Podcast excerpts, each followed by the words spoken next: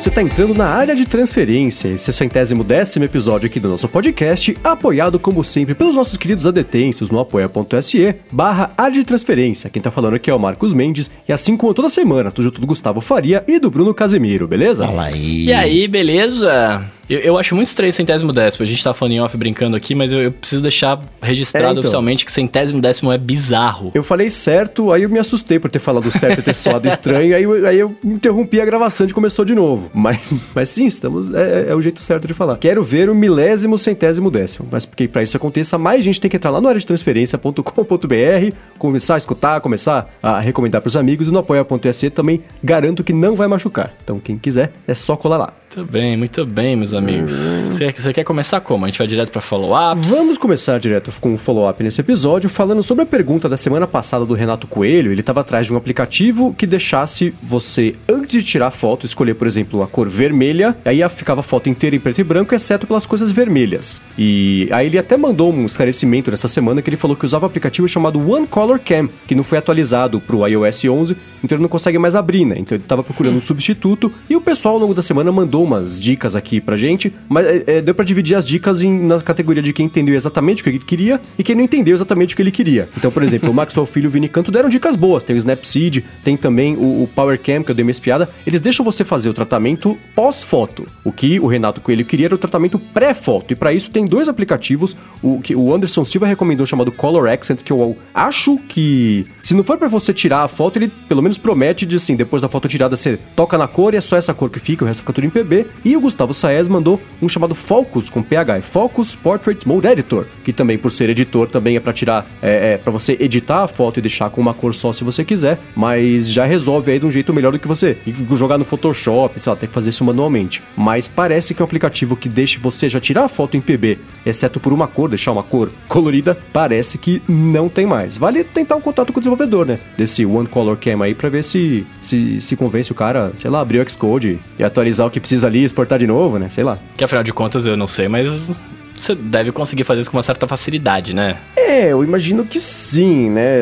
Então, de- de- Não entendemos aqui- nada o de Coca que é programador, né, É. Coca? Você que diz aí. Então, em tese é só você né, recompilar as coisas. Mas sempre muda um- uma coisinha, o nome de não sei o que, o nome de não sei o que lá. Sempre tem né, algum ajustezinho. Às vezes o, o desenvolvedor se enrola pra compilar um, um novo processo, mas difícil, difícil, difícil, não é não. A não ser que ele tenha desistido do aplicativo, sei lá, nem tem mais o desenvolvedor, não, não trabalha mais com isso, mas vale tentar o contato com ele, senão eu acho que vale a pena dar uma espiada. Pelo que eu vi rapidamente, não testei os aplicativos, mas esse Color Accent que o Anderson Silva falou e o Focus Portrait Mode Editor, que o Gustavo Saez também recomendou, esses dois podem resolver, parece, de um jeito um pouquinho mais fácil aí que você tá buscando. Só não é exatamente o que você queria. Se de novo, né, se alguém que tá escutando aqui nessa semana souber, manda a dica aí pra gente que a gente fala na semana que vem. E outra coisa, às vezes muda. Nessa de ter que suportar um iOS mais recente, você acaba tendo que verificar a questão do tamanho de tela, né? É, Acaba sendo trabalhoso. Tem uma manutençãozinha na, na, na recompilação. É, cada ano tá ficando mais complicado, né? Porque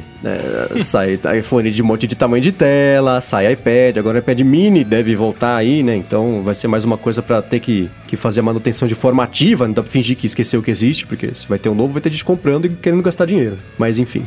Muito bem, muito bem. Ó, seguindo aqui, é, o programa passado eu falei sobre Apple Pencil no iPhone, que eu gostaria muito e tal. O Fábio Anaga disse que ele também queria um mini Pencil pro iPhone, né? Mas aí ele tá falando que com certeza vai ter que trocar por um X, por um 11 Max 2019. e aí eu pergunto tanto pra vocês, provavelmente a Apple vai fazer isso, né? Tá, mas isso não seria só atualização do software pra suportar um, um coisa novo? Cara, Ou no tem todo aquele lance em da que a tela. Apple falou que vai cair o faturamento Não, é, e não sei que lá, nananã, eu acho que vai ser que nem quando o Apple Pencil novo só funciona com o iPad novo, né? Então, Uhum. eu imagino, né, que, que olhando para o que acontece aí, no, que passou no passado recente aí da Apple, se sair um iPhone compatível com um Apple Pencil, vai ser só com o Apple Pencil Mini Edition, que vai ser só com ele. Agora, eu te pergunto, se a Apple lançar um iPhone compatível com o Apple Pencil, você compra? Óbvio. É? Óbvio, na hora. Na hora? Aham. Cara, eu, eu, eu sonho até hoje com usar um, um Note 9 da vida, o Note 10 quando chegar aí e tal, por conta da canetinha, porque eu gosto, tá ligado? Então é isso que te convenceria a trocar. Sim, sim, sim. Não, assim, vou ser bem sincero, eu provavelmente vou trocar de iPhone esse ano, né? O meu, eu tô usando o 8 Plus, não precisaria, mas talvez eu troque. Até porque estarei nas gringas lá, né? Então faz, Hum. faz fazer sentido eu trocar, mas independentemente do que for, nem que eu troque por um X, por um, por um 10, 10R, 10 não tem mais, né? Por um, um 10S ou 10R, sei lá. Mas se lançar essa canetinha era na hora. Na, na hora já, sem nem pensar.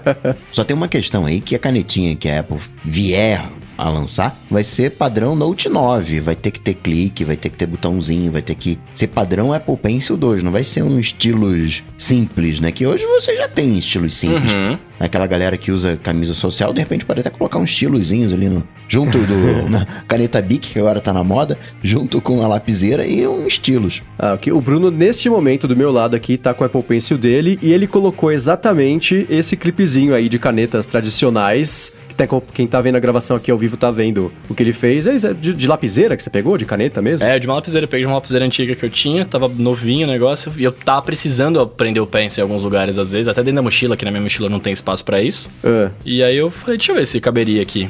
Aí coloquei, fiquei com medo de riscar ele, mas entrou direitinho, bonitinho. E aí eu coloquei em cima da parte onde tá escrito Apple Pencil, né? Pra não Sim. ficar bizarro, tipo, dois, duas argolas de metal, né? Mas aí tá aqui. Então, E tá vendo só? Legal. Então, o Coca já acertou o que o Bruno e muita gente faz. né? Existe um, um mercado que não é gigantesco, mas é muito mais do que se imagina pra esse tipo de acessório do Apple Pencil. Tem uns que. É que na verdade é pra canetas em geral, né? E aí Uhum. eles acabam vendendo mais pra Apple Pencil porque é o que mais faz falta, porque não tem nada, né? É só um, um, um pedaço uniforme de coisa branca, né? Então, então o pessoal acaba comprando mesmo. E aí, assim, quando você usa todos os dias, né, tal, cara, é- ele vira uma caneta, né? E você tem necessidade de prender. Tipo, eu não sei, eu, eu- não sou um cara muito cuidadoso, né? Mas eu imagino que é, quem, quem, aqui no Brasil não muito, mas eu fico vendo vídeo de americano que usa na escola, que usa em faculdade, etc. Deve tratar como uma caneta normal, né? Claro que vai cuidar um pouco mais, né? Não vai perder, não vai deixar cair no chão, mas, cara, é uma caneta. Você vai pôr na mochila, você vai pôr em algum lugar no estojo, sabe assim? É, não dá pra ele ficar novinho pra sempre, né? Exato, se é. manipula muito e é, ele é meio feito. Eu acho que é por isso que tem menos partes móveis do que o resto, né? Tem só tampinha que o pessoal perde, então é isso. Agora, o, o Coca falou, ah, vai ter vai precisar de clique, coisa assim, mas aí é o que ele já tá fazendo agora, né? Com essa caneta nova que não tem botão, mas tem aquela área que você toca ali e você já consegue ativar um, um, um botão direito da- do, do pencil, assim, como se fosse. né? Mas é que o próximo iPhone, né, vai ser sem porta, vai ser totalmente sem fio, né? E aí vai ter que ter recarga indutiva. É, é complexo, não, não dá nem AirPower, né? Sabe-se lá cadê? Então é uma, uma, né?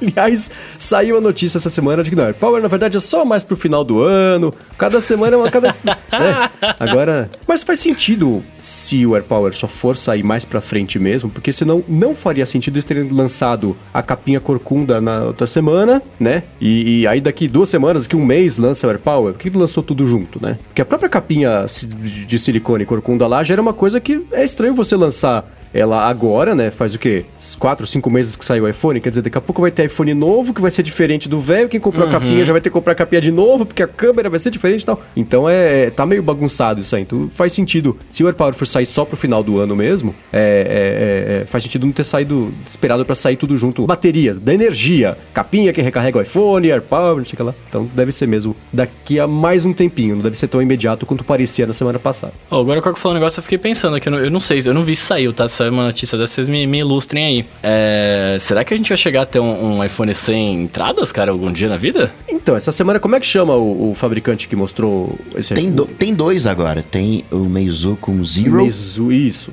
E o Vivo com o P9, é, 9, não sei o que lá, Apex 9, acho. Isso, é. Essa, essa fabricante vivo, ela é o spoiler de coisas que vão chegar, né? ela só serve pra dar spoiler. Porque, né, teve o negócio do, do leitor de impressão digital embaixo da tela, que foi ela que apresentou primeiro, e, e mesmo assim você não vê as pessoas. Tudo bem que na China deve usar mais, porque é, é de lá, né? Mas não é uma empresa que você vê virar notícia toda hora. Aí agora fizeram também esse que é o, é o telefone sem nada, né? E a, a, a Meizu, né? Também, Meizu Zero, chama. Zero. Que é isso, não tem entrada nenhuma, o que é bom, porque aí fica mais a prova d'água ainda, né? Mas Nossa, se o pessoal chia até hoje, todos os dias, que não tem mais entrada do fone de ouvido no, no celular, imagina não ter entrada do fone de ouvido, não ter entrada do carregador, não, não ter de nada. né? Nossa, que aí, por exemplo, eu, por exemplo, não consigo gravar na minha emergência lá, que eu plugo o microfone no iPhone e gravo, né? Tipo, isso aí É. vai miar pra sempre. Então, Não, você mas não vai poder usar o vai ser, vai ser sem fio. Isso Nossa. aqui é legal. Não, mas aí, aí não, aí aí você mata o pai, né? Porque aí a qualidade do a qualidade do som não é, não é a mesma. Só se você gravar no microfone e transferir pro iPhone via Bluetooth. Aí é outro esquema. Que acho que Nossa, até mas aí vai ter um delay faz de 15 minutos entre você Não, falar não, aí e- você. Mas aí, aí ó, vamos lá, estamos desenvolvendo um produto aqui. É. É, aí você, você E vai eu achando ter. que a gente era podcaster, mas vai lá, vamos desenvolver. Brainstorm. Aí você vai ter no microfone, você tem a, a, a, a interface de som embaixo que você conecta ao seu fone e você escuta por lá. A única diferença é que é como, ele vai ser um gravador, na verdade, em que você vai depois ter a possibilidade de exportar o áudio via Bluetooth para algum device, né? Tá. Esse Ó, seria. CarPlay, que era só por cabo, já tá Aí, rolando via É. sem fio, já tá rolando ali né, no wireless. Tá chegando. É, mas o CarPlay, especialmente, é uma coisa que. Né, Faz sentido. Faz sentido. O, o- o produto final parece que sempre deveria ter sido esse, né? Lançou com fio porque queria lançar logo. Não, na verdade lançou com fio, porque se não tivesse o fio, ia descarregar a bateria, a galera ia falar mal. é real. Então coloca ali que tá carregando, fica. Agora que já tem a recarga indutiva, dá pra fazer. É. Sem fio. É, pode crer. Mas seguindo aqui, né? Que a gente começou a viajar aqui. É, sobre o aviso do Command Q, né? Do, do Chrome que vocês falaram aí, o Daniel Cunha tá falando que esse lance do Command mais o Q é, foi um dos melhores recursos do Chrome pra mim nos últimos tempos. Pra ele, pra mim não, pra ele, né? Nos últimos tempos. Ele falou que já cansou de confundir o, o W com o Q e perder todas as, as 537 abas que ele tinha aberto lá e ficar, ficar na bad. É triste ter que isso, né? implantar isso pra todos os outros aplicativos, então, porque, né? O comportamento é o mesmo. E tem gente que confunde, ah, manda um, um command Q no lugar de command W e dá ruim. É, esse, é, esse negócio do atalho de fechar a janela, estar do lado do atalho, de você matar o programa irrecuperavelmente, eu vejo como um problema, né? É um problema logístico aí de, de, de você ter- tinha que colocar, o, sei lá, o command Q e o command P. Aí você vai imprimir e você usa outro atalho, sei lá, command O. Porque deixar do lado do outro confunde mesmo. Mas eu achei engraçado isso, porque assim, eu não conseguia pensar em como alguém poderia gostar desse. Você apertou o comando key pra fechar o negócio, ele falou assim: vou fechar. Você fala, eu sei, eu que mandei, fecha logo. então, tá vendo? Tem aí pelo menos uma. Tem certeza que quer sair? É esse tipo de aviso, né? É porque, o que que acontece, né? A galera tá no Windows, compra um Mac, aí no Windows usa Chrome, aí vai pro Mac usar Chrome, que é o devorador maior de memória, de bateria, de tudo. Aí não, não, não, não- não- ainda tá se adaptando. Depois vai pro, pro Safari, vai pra algum outro browser aí, né? Se Isso ambienta de- no Mac. Do aviso de tem, certe que, é, tem certeza de que você quer sair. Eu não lembro que. Eu fico tentando. Eu já procurei, assim, matérias sobre isso, não consegui encontrar. Mas quando eu trabalhava em agência, tinha algum programa que todo mundo usava da criação, não lembro se era o Flash, alguma coisa assim. Que aí, hora que você tá trabalhando num documento, certo? Aí você põe pra sair, pra fechar. Aí ele falava assim: você quer salvar antes de sair? Você apertava sim e você salvava. Aí, num belo dia, eles atualizaram o programa, né? Da versão 6 pra versão 7, qualquer coisa assim. E eles trocaram o aviso, assim, ao invés de ser você quer salvar antes de sair, a pergunta era: você tem certeza que você quer sair sem salvar? Aí as pessoas, Cara. por força do hábito, apertavam sim e perdiam o documento, porque É. eles inverteram a lógica da pergunta. Exato, é, eu ia comentar isso assim, é, é, tem certas coisas que não tem por que você mudar. Tipo, há, anos, o- há anos o negócio é de um jeito. É, eu ia falar, é a mesma coisa, o pior que o, o Command que o Command W é quando eles invertem o não e o sim, né? Tipo, na pergunta, porque, cara, é sim, é você quer sair sim ou não, né? Não é quer sair não e sim. É, Porque às vezes você não lê, você vai sempre na esquerda. É, às então, você vezes, tá acostumado, às né? vezes. Às vezes não, né? Eu, bom, eu faço direto. eu- às vezes você, você tá mexendo ali, você manda fechar, ele troca o aviso por algum motivo de algum aplicativo, de alguma coisa, e eu fico no não. Aí ele volta, eu fico no não, ele volta. Eu fico, eu fico, e aí, o que tá acontecendo? Isso é bizarro, cara, isso é bizarro. Aí eu lembro que você tava trabalhando assim, que daqui a pouco alguém soltava um palavrão, batia na mesa, falei, ih, olha lá, alguém saiu do negócio e não salvou, acabou de perder uma hora e meia de trabalho.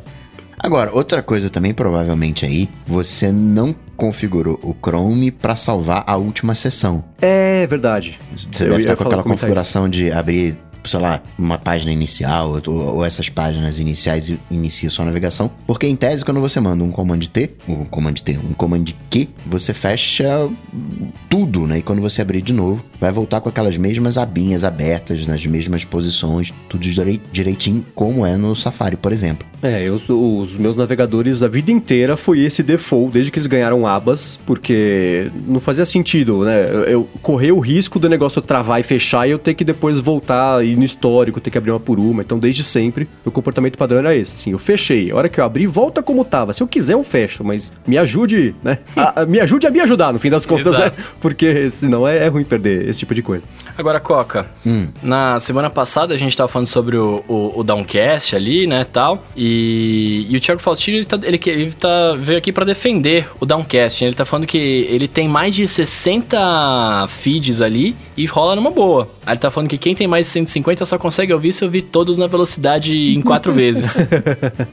Olha aí, galera do Team Downcast aí, ó. O, é que você pode ter muitos feeds, mas não necessariamente acompanha tudo. Tem determinados assuntos que não me interessam. É, é como se fosse um catálogo que tá à minha disposição e eu escolho. Ah, agora eu quero ouvir mas isso aqui. Pô, vou fazer um trajeto aqui de uma hora, de duas horas que eu vou dirigir. Pô, vou ouvir né, esses dois aqui para cumprir nas duas horas. Vou fazer uma caminhada. Né? Eu faço muito mais pelo processo de seleção do que propriamente consumir tudo. É, acho que depois de um certo número de podcasts que você assina, fica impossível acompanhar todos eles, porque não dá, né? Ou você só faz isso, ou você trabalha, dorme e, e come. Então, não tem jeito. Mas eu também, eu, eu, depois de, sei lá, que eu passei a acompanhar diversos, muitos mesmo, comecei a fazer isso. Eu olho, tem muito de cinema, por exemplo, ou de é. séries, ou de, de, de, de e, livros. E muitas das vezes coisas repetidas, né? É, exatamente. Então, e... é, em época de, de WWDC, por exemplo, que é a época que tem a maior enxurrada de, de, de coisas de tecnologia, tem que ser mais seletivo, porque no fim das contas, ao, ao final de uma semana, é, é, o, o, índice de novidade que você tira de todos eles acaba sendo um pouco menor. Então você já vai aprendendo aí conforme vai passando os anos o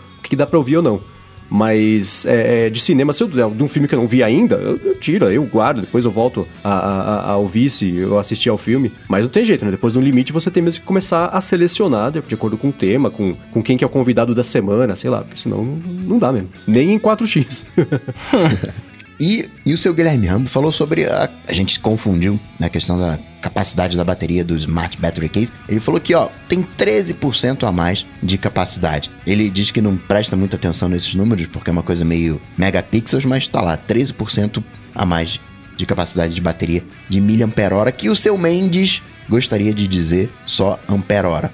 Exato, né? Se você tem 3 mil miliamperes-hora, você tem 3 ampere-hora, né? Faz mais sentido, mas pelo menos para mim. Posso estar errado, porque não sou pessoa exatamente muito técnica. Porque eu, eu, eu compartilho muito da... da, da, da porque eu, eu, eu, concordo muito com o Ramba, assim, esse negócio de... Existem alguns números que, passado um certo limite, eles deixam de importar. Tipo, Megapixels. E é, e é, isso que ele, esse exemplo que ele deu aqui. Alguém até falou, ah, mas megapixels até que. Mas mais ou menos, você tem essa câmera de, sei lá, 40 e 12 megapixels aí, mas que se não tiver todo o resto do hardware junto, a uhum. foto vai continuar saindo. Ela vai sair uma foto gigantesca, só que ainda assim, meio, meio com artefatos ali, com, com granuladinha se for uma coisa mais escura. Então, assim, megapixel de câmera, é, teste de benchmark de processador. Cara, você pode girar uma roda da fortuna ali e falar que saiu um número, eu vou acreditar, porque isso pra mim não faz a menor diferença, né? É, outra coisa também, amperagem de bateria, também, ó, o iPhone tem, agora tem 3.912 mAh. Número de casco que a televisão tem, né? É, exato. Porque... Isso importou em algum momento da nossa história. Né? No início, ah, legal, o tamanho lá do, do, do da foto, mas hoje já não, não importa mais. Hoje todas as fotos são, entre aspas, grandes o suficiente. Talvez você vai fazer, sei lá, uma foto de um outdoor, enfim, né? Vai precisar de uma outra resolução, mas pra gente isso já não importa mais. As câmeras já estão boas o suficiente. As baterias, entre aspas, não tão boas o suficiente, mas elas estão durando um dia, tão próximas a ficar boas o suficiente. Aí entra naquela briguinha ali do mais um pouquinho. Ah, não, não, vamos aumentar aqui a, voltagem, né, ou né, a tensão, porque aí não sei o que causa isso aqui e tal, blá, blá, blá, né, para aumentar a eficiência. A gente já está no burilamento. Benchmark, hoje já não faz a menor diferença. É legal para você saber que ele é mais rápido do que o ano anterior. É meio que um comparativo, talvez, no bruto, ali no, no, no metal com outros aparelhos, mas hoje o que conta é a experiência, né? Sem sombra de dúvida. É, e, e se você pegar. E, e, bateria mesmo, assim. Eu, quando as pessoas compraram o primeiro iPhone, elas falaram, ah, dura aqui um dia, né? Se eu precisar de mais um pouquinho, não funciona, né? Eu preciso carregar. Cara, as pessoas reclamam disso hoje. Então, em, em 11, 12 anos, o uso sempre foi o mesmo, o mercado se conforma. O mercado que eu digo assim, que desenvolve essa tecnologia se conformou com isso e a bateria evoluiu, claro, porque ela precisa também é, é ter mais, mais suco aí para dar para iPhone ou para os telefones em geral, porque o processador melhorou, você tem mais recursos, tem coisa, mais coisa acontecendo, a tela é maior, tem mais pixel e, e etc. Né? Os dados também é, o 5G vai gastar mais do que o Edge, né? Mas, uh, especialmente bateria, chegou nesse teto de um dia, não sei que mude a tecnologia inteira, né? não seja mais feita desse material que ela é. É o lítio, né, agora? Uhum. Isso tem que ser outra coisa. Né? E aí, eu tive um papo de grafeno, mas também parece que não vai ser isso. Então, é, é, a não ser que seja uma tecnologia completamente diferente, nova e super eficiente, a gente vai ficar sempre preso nesse lance de, da bateria vai durar um dia. Ela sempre vai durar um dia. Não tem. É, todo mundo se estabeleceu com, com isso aí como padrão. Mas esse, esse, é um número, né, que eu digo que é irrelevante, porque isso, ah, aumentou a bateria, diminuiu a bateria, tá consumindo mais, menos. É um dia. É, é, é isso. Então, para de essa, saber exatamente o, o, o, amperagem certinho ali é uma coisa que deixou de fazer sentido para mim há muito tempo. Assim como o benchmark dos processadores, assim como megapixels, depois que as fotos passaram a ficar boas, né? Elas ficam boas, já é, é suficiente, né? Então é, é meio por aí para mim também. Mas só em nossa defesa desse negócio aí não foi só a gente que errou, não. A internet toda errou, né? Porque todo mundo depois eu fui vendo corrigiu o artigo que tinha feito é, anteriormente, né? É, foi por isso que eu brinquei na semana passada. Era cobra, mentira. É, era isso, né? Saiu alguém falou uma coisa, todo mundo fala, porque, assim, especialmente para esse tipo de coisa, né? Sai a bateria. Todo mundo faz a matéria, a matéria chama pessoas, as pessoas estão interessadas por isso, mas ninguém mexeu, de, pouca gente mexeram de verdade ainda, né? Poucas pessoas mexeram de verdade na bateria. Então alguém fala uma coisa dessa, o pessoal não tem muito como checar, mas precisa soltar a notícia para informar o povo. Então acaba acontecendo isso mesmo. Mas esse dia da bateria foi muito engraçado, porque era todo mundo dando informação e se corrigindo logo depois do efeito cascata. meio ridículo assim, mas faz parte. Né? E Bruno, o Daniel Oi. Sato tá perguntando aqui se você viu aquele esquema da, da tradução, se no Google Play tem filmes em português ou não. Ah, não, ele não tá falando isso não. Ele tá falando que ele discorda de mim?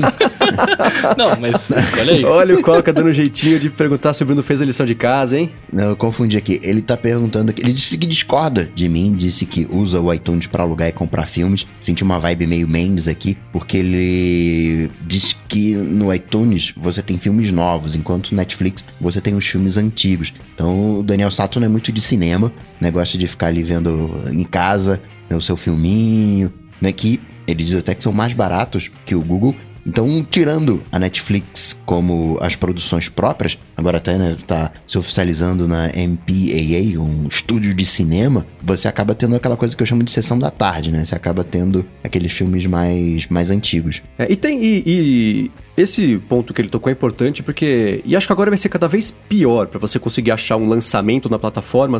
Porque todo, todo grande estúdio de cinema, ou, a Disney tá, tá lançando a sua, é, é, algum outro estúdio mesmo anunciou esses dias também que tava lançando o próprio. Então, assim, você vai ter que assinar a Paramount, vai ter que assinar a Universal, Sony, Disney para conseguir ver o, filme depois de duas semanas que saiu do cinema, porque senão tem que esperar mesmo. Ou o que os estúdios não conseguem entender, né? Por isso que tinha entendido, agora desentenderam, é que as pessoas elas querem ver o filme. Se você não oferece um jeito jeito fácil delas verem, elas vão dar um jeito de assistir mesmo assim, né? Então, é, tá piorando esse lance de. A Netflix, ela tá cada, cada ano tem menos coisas que. Não, tirando o conteúdo original, que ela sozinha tem mais do que plataforma de vídeo inteira também tem, né? É, é, tá difícil, né? Ela tem os conteúdos de catálogo, digamos, tá, estão diminuindo a cada ano, porque tá todo mundo querendo tirar da Netflix o conteúdo para lançar o próprio, achando que todo mundo vai assinar 42 serviços diferentes aí, porque, ah, o meu, o meu tem Friends, o meu vai. As pessoas vão assinar. Vai ser tudo sazonal, cara. É, essa, então. essa é a parada. Exatamente. Agora, sobre a minha lição de casa aí que o, que o Coca tava falando, né? Não, não, não, não foi, foi, foi não, foi não, foi Daniel. ah, quando você entra no, no Google Play Movies lá, né, que é, é dentro do Google Play, né, filmes, você consegue, você tem duas opções de filme para alugar, uma opção com áudio em inglês e uma opção com áudio em português, tá ligado? Hum. Não sei qual que é? Essa era a minha lição de casa, né? Era. Era é, pra ver se você consiga é, alterar. É, não, não, você não consegue. Você pode alugar ele em português ou você pode alugar ele em inglês. Não é. tem essa, essa opção. É, e depois eu tava escutando. Eu vou fazer um follow-up, olha só, porque eu tava escutando o área de transferência na semana passada e o Coca falando assim: ah, mas isso aqui nem cinema. Eu pensando, é, né? São exatamente equivalentes. É a plataforma sob demanda, você conseguir fazer o que você quiser versus o cinema, que é o, o arcaico lá. Mas é. E eu acho. Mas ainda assim é estranho você só poder alugar um tipo de de coisa e não. Eu acho muito, muito resto. estranho. Parece que- é porque sabe quem tomou a decisão? O pessoal que tem uma mentalidade do cinema. O departamento Não- de vai dar bom. é esse cara que tá acontecendo. Porque, cara, não faz sentido você alugar um arquivo em um arquivo de, de vídeo que você pode colocar lá dentro a quantidade de legendas, a quantidade de áudios que você quiser Aham. e não poder, não poder trocar. Não faz sentido isso. A única, a única coisa que eu vejo nisso aqui é, é financeira, porque você fala assim, ah, eu vou alugar aqui em inglês. Ah, putz, mas eu tô com um amigo meu que vai vir semana que vem e ele, quer, ele não fala inglês. Ah, então vamos alugar de novo dublados. É só por isso, cara. Eu ia fazer uma outra pergunta, e isso eu acho que você vai conseguir. é, é, talvez você saiba a informação. É assim: se eu alugar um filme dublado em português, os dubladores recebem um troquinho Hum, não. ou não? Não? Quando na dublagem é assim, você assina um contrato cedendo a sua voz pra parada lá, você ganha um negócio que chama direitos conexos, se eu não me engano, não lembro o nome agora. Ah. E você ganha isso a primeira vez em que você dubla, né? Você ganha a sua hora de trabalho mais os direitos. Depois disso, as pessoas estão livres pra usar esse negócio quanto elas quiserem pra sempre, Entendi. em todas as mídias que vierem a existir. Isso está escrito. Entendi. Beleza. Ou seja, a gente não ganha porque você tá vendo o filme de novo, tá ligado? Então tá. Pra gente finalizar o feedback aqui, ó, sobre ah, o espaço disponível no iCloud, né? Os 5 GB de serem ridículos. Nossa, gigabytes eu me senti vendo malhação falando aqui, né?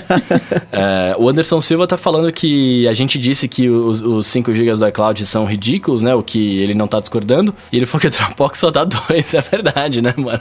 Mas, mas o 2019, Dropbox, ele vende o espaço. O Dropbox, ele não vende um iPhone, um hardware e diz, ó, faz o backup aqui, né?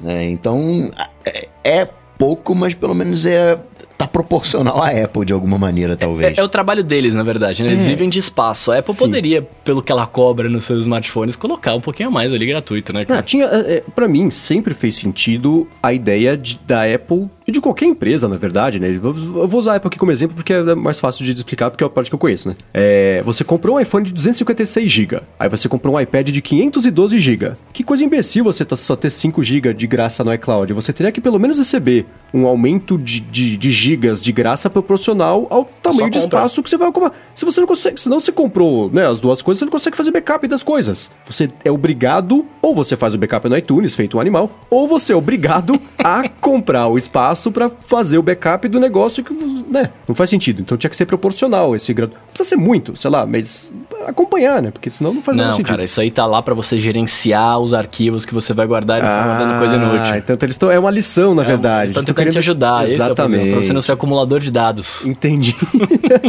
entendi. Então eu tinha entendido tudo errado. Então, É. muito obrigado, Apple, por dar essa merreca. que assim eu aprendo a viver com pouco. Alô, Marie Kondo. vamos lá, vamos começar aqui os temas do episódio de hoje com uma compra curiosa que o Sr. Bruno fez na semana passada, né? Quem Oh. escutou o bonus track já sabe o que, que ia rolar, teve spoilers aqui do episódio de hoje. Mas e aí, Bruno, explique a sua compra e como é que tem sido essa vida nova aí. Cara, eu comprei um. Eu, eu não sei como é que chama essa parada. Qual que, é o, qual, que é, qual que é o nome, assim? Porque a gente. Quando a gente fala de. Eu comprei um, um transporte pessoal eletro, elétrico. Ó, eu pensei que era combustão. Já pensou eu ando com um galão de querosene no, na mochila, né? Super seguro. Você, comprou, você comprou um Tesla? Fala, qual modelo? Comprei um- eu comprei um Tesla, um Tesla. Mano. Cara, eu tava, eu tava vendo uns vídeos no YouTube de pessoal que alugou Tesla. Sabe? Custa acho que é, 150 ou, ou 200 dólares pra você alugar essa parada por dia. É, se por você dia? quiser. Tipo, Nossa. o cara compra um Tesla e aí eles, eles alugam pras pessoas, né? Tipo, o que eles estão fazendo nas gringas lá.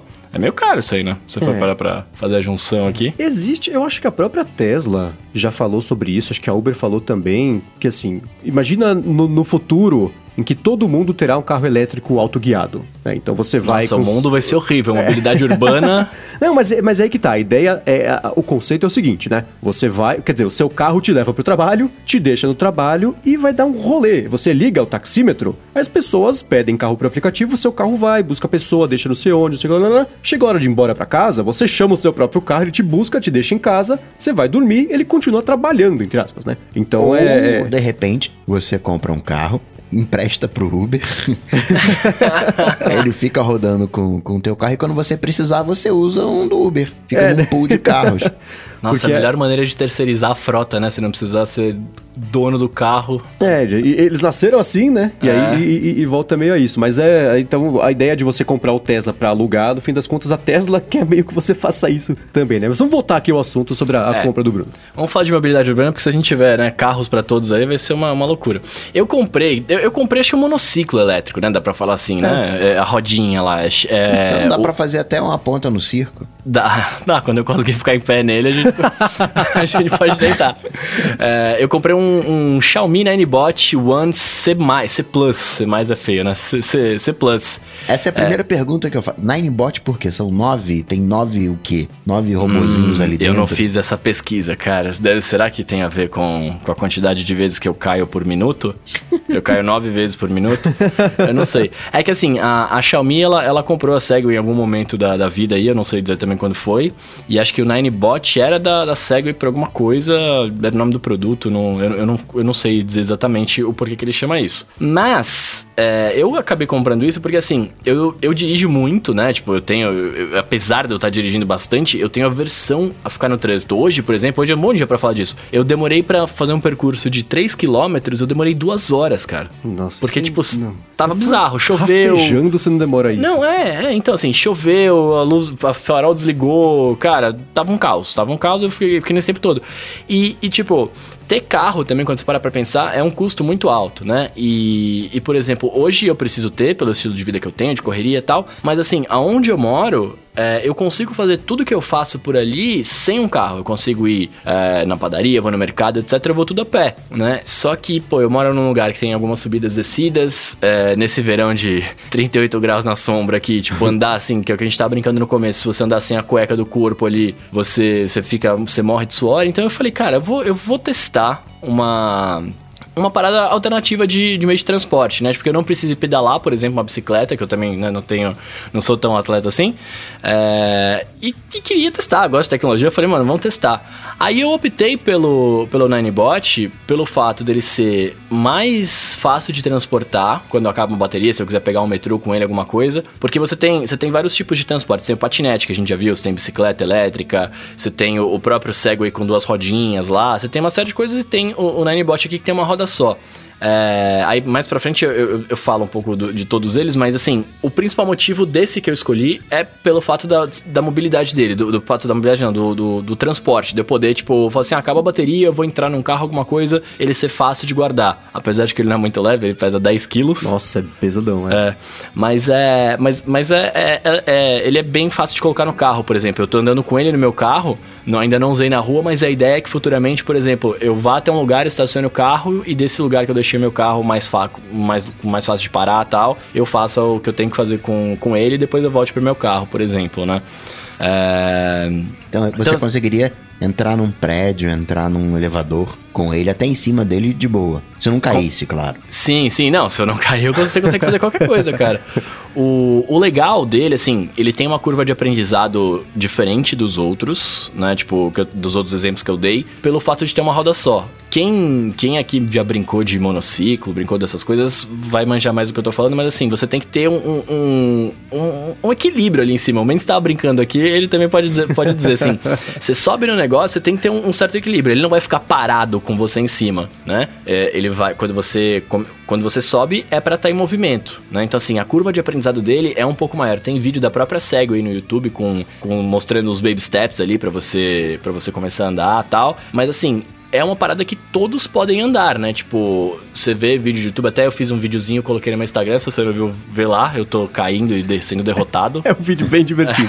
É, é, mas vê lá, assim, tipo, é, tem vídeos no YouTube de criança andando nessa parada. Então, assim, se, se tem criança que consegue, as pessoas conseguem, não menosprezando as crianças, mas a galera consegue. Sabe que foi assim que eu aprendi a resolver o cubo mágico, né? Se o Justin Bieber consegue, eu também consigo. Eu aprendi, hoje eu sei.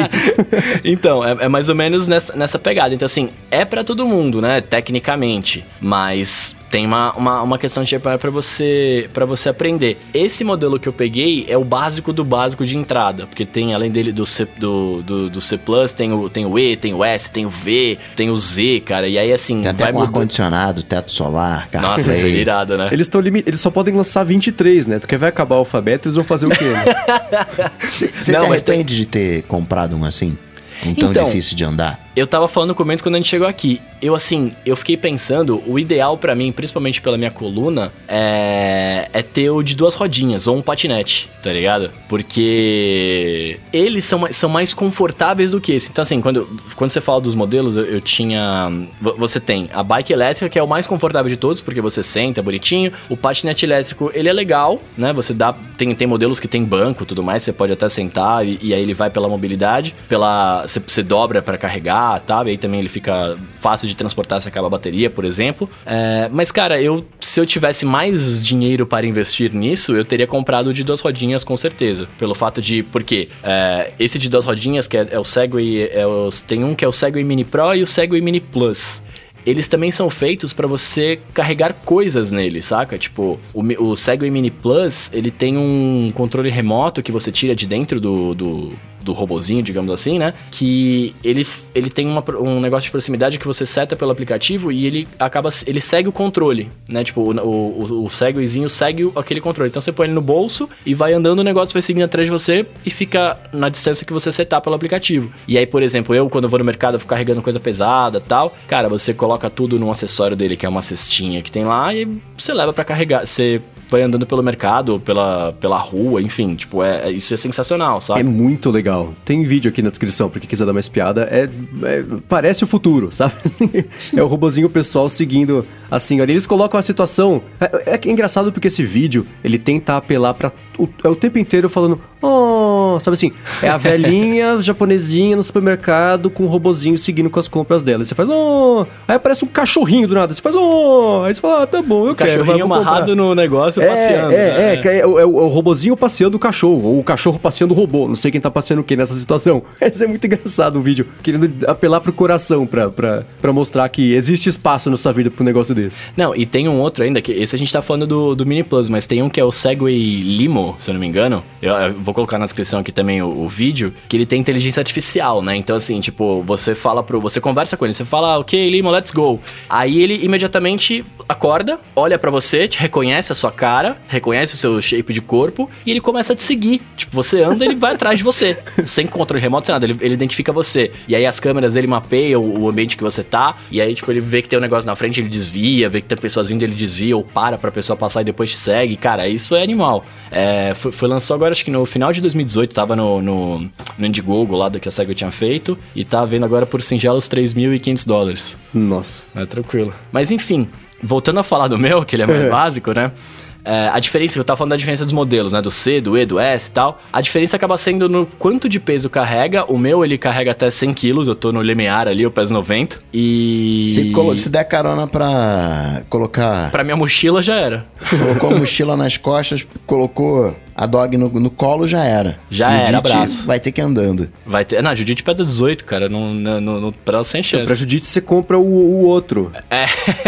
e fica fazendo. Oh! É, e aí os outros vão tendo esse tipo de coisa. Você consegue andar um pouco mais rápido. Ou, se eu não me engano, acho que o mais forte que tem dessas rodinhas é o Z10, que ele vai até 40 km por hora, cara. Nossa, isso aí já é insano, cara. saca? Você falou pra... isso de seguir, né? O, o robozinho vai te seguir. Tem uma coisa que eu acho sensacional. É aquela função, né, dos carros de. O, o Mendes que fala bonito em inglês, né? O summon, né? Que gosta de chamar, invocar, né? Invocar demônios. É. Que você chama, fica até sem graça, né? Você chama o carro. Ah, como assim chama? Você invoca, assim, você faz uma invocação, aí o carro vem. Ia ser legal se esse, se esse Ninebot fosse estilo o Roomba, que você chama, ele vem até você, fosse autônomo, né? Viesse até você, tivesse alto equilíbrio, né? Você não, não correria o risco de cair e depois você volta lá pra basezinha, pra recarga, né? Tivesse então, mais autonomia. esses, esse Coca que você tá falando, ele existe, assim, o, o Segway Mini Pro, Mini Plus e o Limo, Limo, Lumo, eu vou, cara, eu prometo que ele vai estar aqui depois.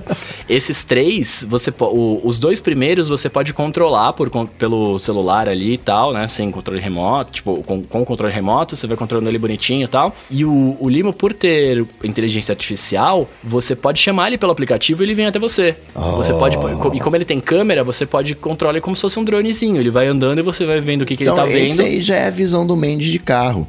Você compra, faz o teu rolê, joga ele na rua ali, empresta pro Uber, a galera faz os rolezinhos, depois você chama de volta para te pegar. Fica muito melhor, cara. Fica pensando assim, existe coisa mais deprimente no mundo do que estacionamento? Nossa. Porque ó, imagina, se você imagina você pegar todos os estacionamentos de São Paulo, ou espaço ocupado pra nada, Sim. né? Um monte de, de, de- de- porque você precisa- você pegou o carro por 30 minutos, 40, uma hora que seja, pra deixar ele parado por 8 horas, pra pegar por mais uma hora, pra deixar parado por mais 8 ou 16 horas. Então é, não faz sentido. Então esse futuro é o que espero que aconteça, assim. O futuro ideal é não ter carro, mas isso é impossível. Então que seja uma coisa mais O- inteligente o- de uso. Eu tava pensando sobre os negócios de mobilidade, né? Assim, tipo, hoje eu, eu, tava, eu peguei uns dados aqui, assim, tipo, em 30 de janeiro do ano passado, São Paulo, Curitiba e Rio de Janeiro eram as cidades com piores problemas de trânsito, né? É, aí em São Paulo a gente tem 5 milhões de pessoas que usam ônibus todo dia, tem 4 milhões de pessoas que usam metrô todos os dias e tem 7 milhões de carros particulares, sem contar os ônibus que vão estar lá, sem contar táxi, sem contar Uber, etc.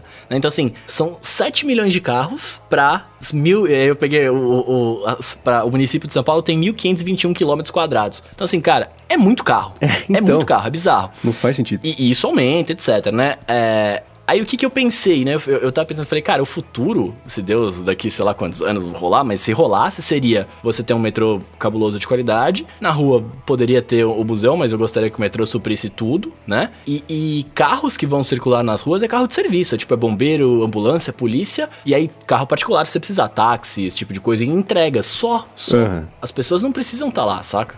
Mas. Agora, eu fiquei. Agora, antes de eu perguntar isso, eu vou fazer uma outra pergunta. Ah. Aí você falou sobre os benefícios de toda a linha, tudo bonito, na teoria, tudo bacana. E aí, o negócio chegou, você tirou da caixa. Conte como é que tem sido a experiência de uso de verdade. Faz o quê? Uma semana, né? Faz, faz uma semana, mas eu só consegui andar três dias, eu confesso.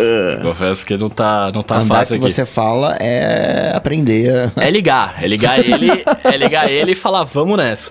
ficar Porque- passeando pela casa arrastando a mão na parede. Não, eu fui, eu, fui na, eu fui na garagem, porque em casa eu tentei andar no corredor ali, eu bati na geladeira, cara, foi uma desgraça.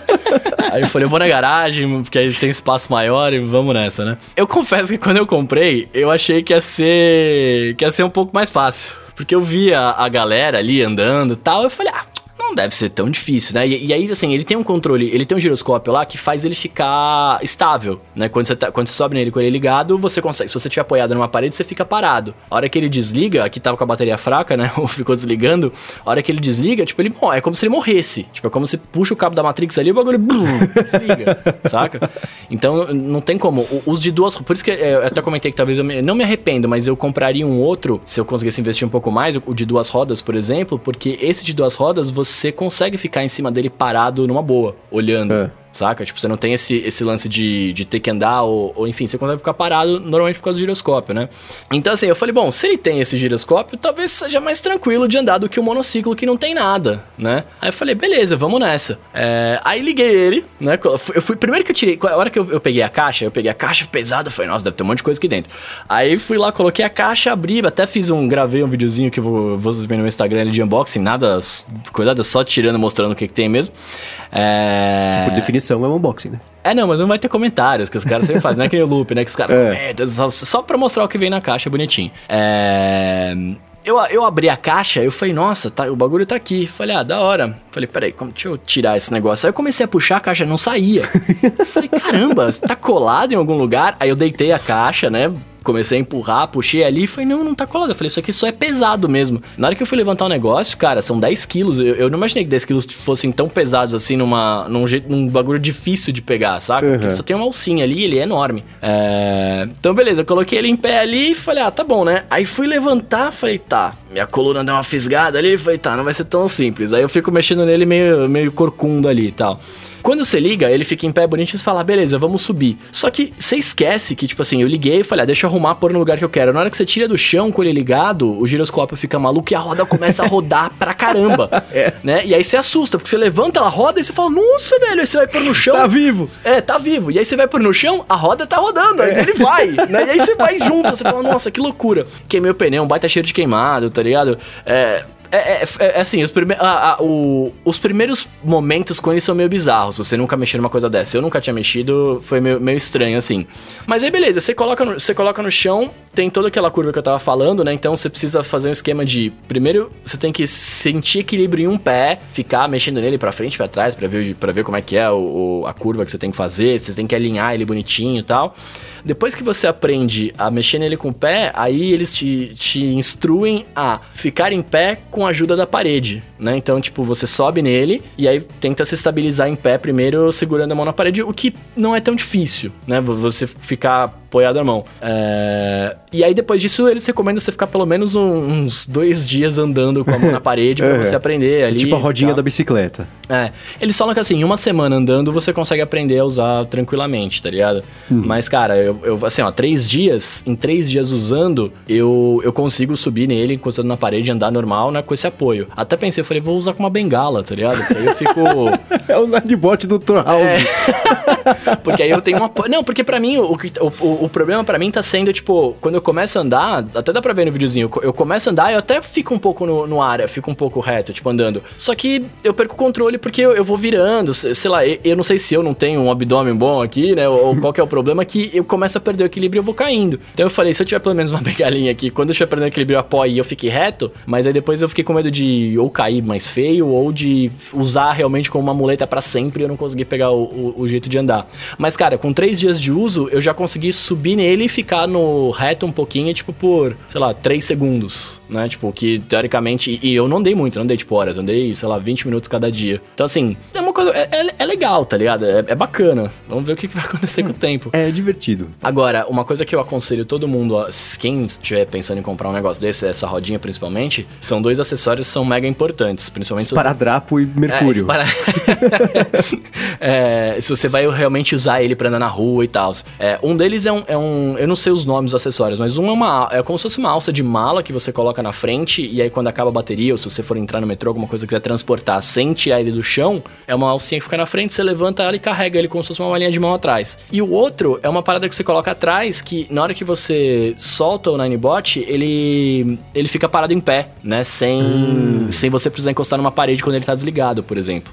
Né? Isso, isso é interessante. Tem também rodinha como se fosse de bicicleta que você pode colocar lá para prender e tal, mas aí né, vai, de, vai de cada um. É, eu consegui brincar que quando você chegou com ele no loop aqui por, sei lá, 5 minutos que a bateria dele a bateria acabou. Morreu, eu, é. Mas é, primeiríssimas impressões que eu tive, né? Primeiro, é, é, é estranho você. Ele, ele ligado, ele tem essa estabilização que não deixa você ir para frente ou para trás na hora que está subindo nele. Então ele fica meio, ele faz um, uma força ao contrário da força que eu tô fazendo nele para não sair rolando, né? Só que isso é só para frente e para trás, para os lados não tem. E dá um bug no cérebro você tá seguro só em um vetor e não nos outros todos. Então, é, a hora que você se equilibra na parede, beleza, você consegue compensar um pouquinho o seu desequilíbrio normal ali de estar tá apoiado numa roda só, né? Aí você, na lateral, você tá, se segura e pra frente e pra trás ele vai sozinho. A hora que você solta da parede e ele começa a andar, eu, pelo menos na hora, fui perdendo equilíbrio e ia sempre pro lado esquerdo mais. Que é engraçado que quando eu tentei esquiar, eu também ia sempre pro lado esquerdo, eu não conseguia controlar. Acho que o, o esqui é uma boa. É um, é um bom comparativo, apesar de ter dois, porque a sua falta de controle inicial é a mesma. Porque você não sabe uhum. o, que, que, músculos, que mecanismos do, do, do corpo você tem que ativar para combater o que tá acontecendo. Porque, sei lá, a hora que eu tava em cima do negócio ali. Aí eu comecei, minhas pernas começaram a inclinar para a esquerda. Na hora, o que, que você faz? Você tenta com o corpo compensar, mas não adianta nada você compensar com o peso do, do tronco, do, do, do, ombro, das costas, da cabeça, porque. Você tomba. É o que você tomba, exatamente. Uhum. Então, é, acho que o, o desafio é você entender que você tem que agir como um, um, um pêndulo ao contrário, mais do que uma, um, um, corpo flexível que consegue se dobrar, porque dobrar não vai fazer nada. Tem que ser um pêndulo para você fazer o contraponto desse e achar a, o centro de gravidade novo, né? para você conseguir ficar equilibrado. Mas eu achei. É, é divertido, né? Mas você falou uma coisa, é, talvez começar por um mais fácil, é, é, então comprar as rodinhas, sei lá. Ou até assim, se a pessoa tá pensando em comprar um desses e pega do amigo emprestado, acho que não vale a pena fazer. Porque você desiste. Você fala, não, difícil, Sim, não, sim. não quero. Né? E Então não vai não ter ninguém que vai subir, né? tirar da caixa, subir e sair andando aí como se fosse o Tony Hawk do, do Exato, One Wheeler, exato. né? É, Foi, foi, é o que eu comentei assim, é pra todos, mas não é pra todos ao mesmo tempo, né? É, Tipo, é uma coisa muito mais jovem, né? Da juventude, saca? Tipo, é, eu tava brincando, ele é um skate de, de mil reais, sabe assim? Tipo, porque, cara, você começa a usar e ele cai, ele machuca, ele cai de novo, e você fala, putz, isso aqui vai quebrar, né? Assim, é, então ele acaba não saindo pra todos. Se você, aqui em São Paulo, pelo menos, quando você vai numa Paulista da vida, numa, numa Faria Lima ali, que tem bastante coisa até da, da Yellow, da, da Green e tal, você vê, um, você vê um ou outro cara andando nesse monociclo. Aham. né? Tipo, e aí se, o, e o cara vai voando, você vê ali, os, os caras vão como se tivesse, tipo, tranquilamente. Mas a maior parte das pessoas tá em coisa com duas rodas, né? Porque é- é- é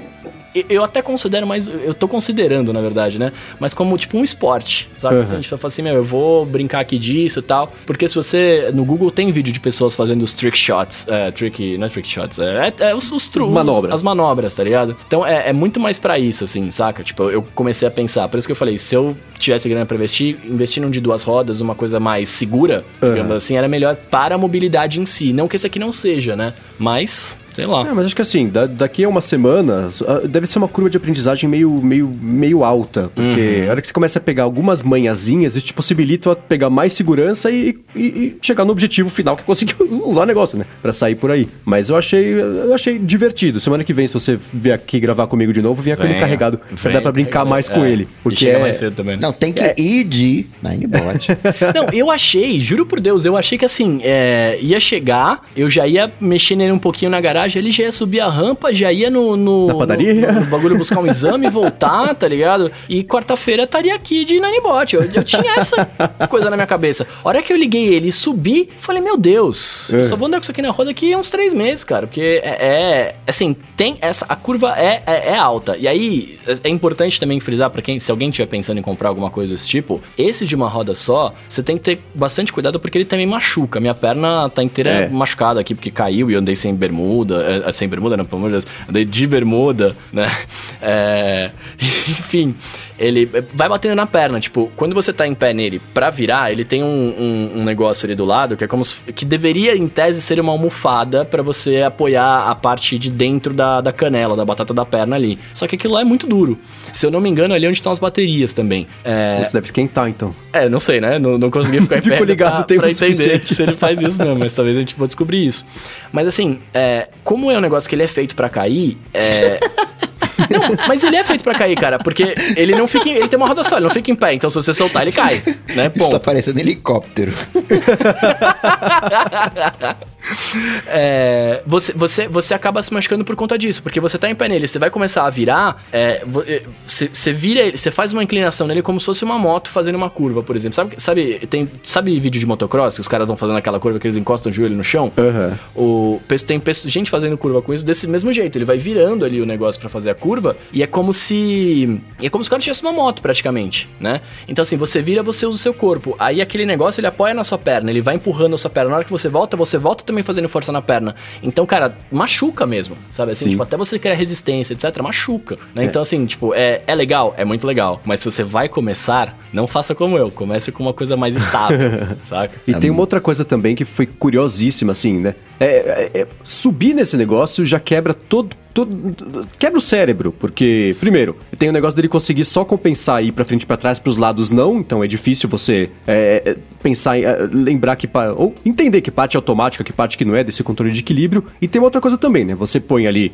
um pé num, num- em um dos lados dele, hora que, aí o segundo pé você tem que subir rápido, né? Porque senão você cai. Só que você subiu ali, pronto, o seu pé vai ficar ali, porque se você tirar o pé pra arrumar, você cai. Então você já tem que subir e o pé tem que já ir pra posição certa. Você não vai ter muito tempo pra arrumar depois. Tudo bem que se você apoiar na parede, sei lá, você consegue ir arrastando o pé, mas é muito estranho assim. Você tem que já acertar a posição do pé de primeira. No máximo você consegue abrir e fechar o ângulo ali, mas a posição dele em relação ao. ao, ao- não pedal, porque ele não gira, mas ao, ao apoio do pé ali é, é uma coisa meio fixa. Então é, muito louco, assim, você é, instintivamente pensar, não, eu só vou tirar o pé e, e- e arrumar pra trás, só que você tirar o pé, você, caiu cai. já, você já tá no chão.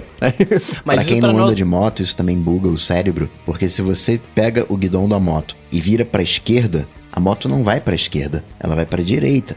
É a mesma coisa de esqui. Você tem que fazer força com o pé ao contrário da direção que você quer ir, que a coisa buga totalmente o cérebro. É, porque para entender isso, se você pegar uma bicicleta e gira o, o guidão da bicicleta para direita, você vai ver que ela cai para esquerda. É, ela, quando você gira a bicicleta, ela, o centro de gravidade dela né, perde o apoio e vai para o outro lado. Então tem um, uma, né, você quer facilitar na hora de você fazer uma curva, é só você baixar um pouquinho o guidão, esterçar um pouquinho o guidão na direção contrária que a moto tomba, você vira com o corpo, a curva vai sair de boa. Mas até você sacar e, pô, nossa senhora, sofrimento. É, então, mas foi, foi divertido andar um pouquinho. Eu tô acompanhando o, o, as coisas que o Bruno vem postando lá no Instagram pra ver. Eu achei, até quebrou meu coração você com. Primeiro dia, derrota, e você desanimado. ah, não! Eu achei que ia ser coisa mais legal, que pena, não. Não, é, ah, é, isso é importante falar, né? No primeiro dia foi isso, né? Eu achei que eu ia subir e tal. Eu liguei e não consegui subir. E aí eu falei, meu, eu preciso. Você não você mal conseguiu encher a roda. É, então, é isso que eu ia falar. Eu, eu falei, peraí, deixa eu ver se tá certo. Aí quando eu subi nele, eu falei, não, alguma coisa tá errada. Aí eu, aí eu até falei, pai, dá uma olhada aqui pra mim, vê se a roda tá baixa. Ele olhou, meu, tá muito baixo. Filho falou, ah, então tem que encher esse negócio. Cara, eu fiquei mais de uma hora pra descobrir como é que enchia o pneu. Ah, e isso, isso, isso é uma parada meio, meio bizarra, né? A gente tá aí, olha como é Alô, a vida, né? manual, né? hein? Falando que não lê sim ou não da mensagem. Ele é manual, então pra quê, né? RTFM. É, mas a gente, mas, mas, mas é muito isso, cara. A gente tá acostumado hoje em dia, pelo menos nós três, né? A gente compra muito produto da Apple, muito, muito produto, né? A gente compra as coisas da Apple tal, que são coisas fáceis de usar, são coisas bem trabalhadas, bonitas, tal, simples. Quando você pega uma coisa que envolve um pouquinho mais de, de raciocínio, vamos falar assim, pelo menos eu, eu buguei. Eu falei, cara, como é que eu encho o pneu? Eu falei, ah, deve ter uma válvula no pneu que eu vou encher. Só que para encher o negócio, eu não sei qual foi o pensamento da galera quando criou, é assim, o, o Ninebot ele tem dois, dois, dois painéis de LED ali do lado que ficam mostrando o nível de bateria, quando você tá rodando ele vai acendendo uma luzinha lá, pra gastar mais bateria também, né? Enfim.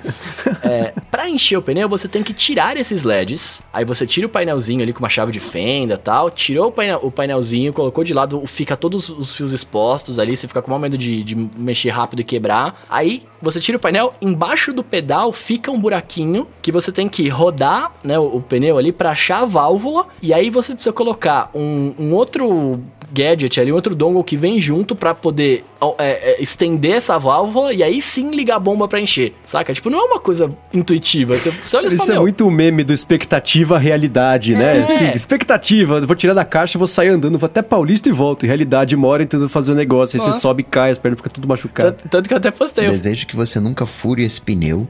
Nossa, pelo amor de Deus, cara. Porque você indo um borracheiro para reparar esse pneu, vai te falar, você hein? Você tá maluco, você tá maluco. Não, é, isso é outra coisa que eu pensei. Eu falei, como é que eu vou. Se furar esse pneu, como é que eu vou arrumar isso, cara?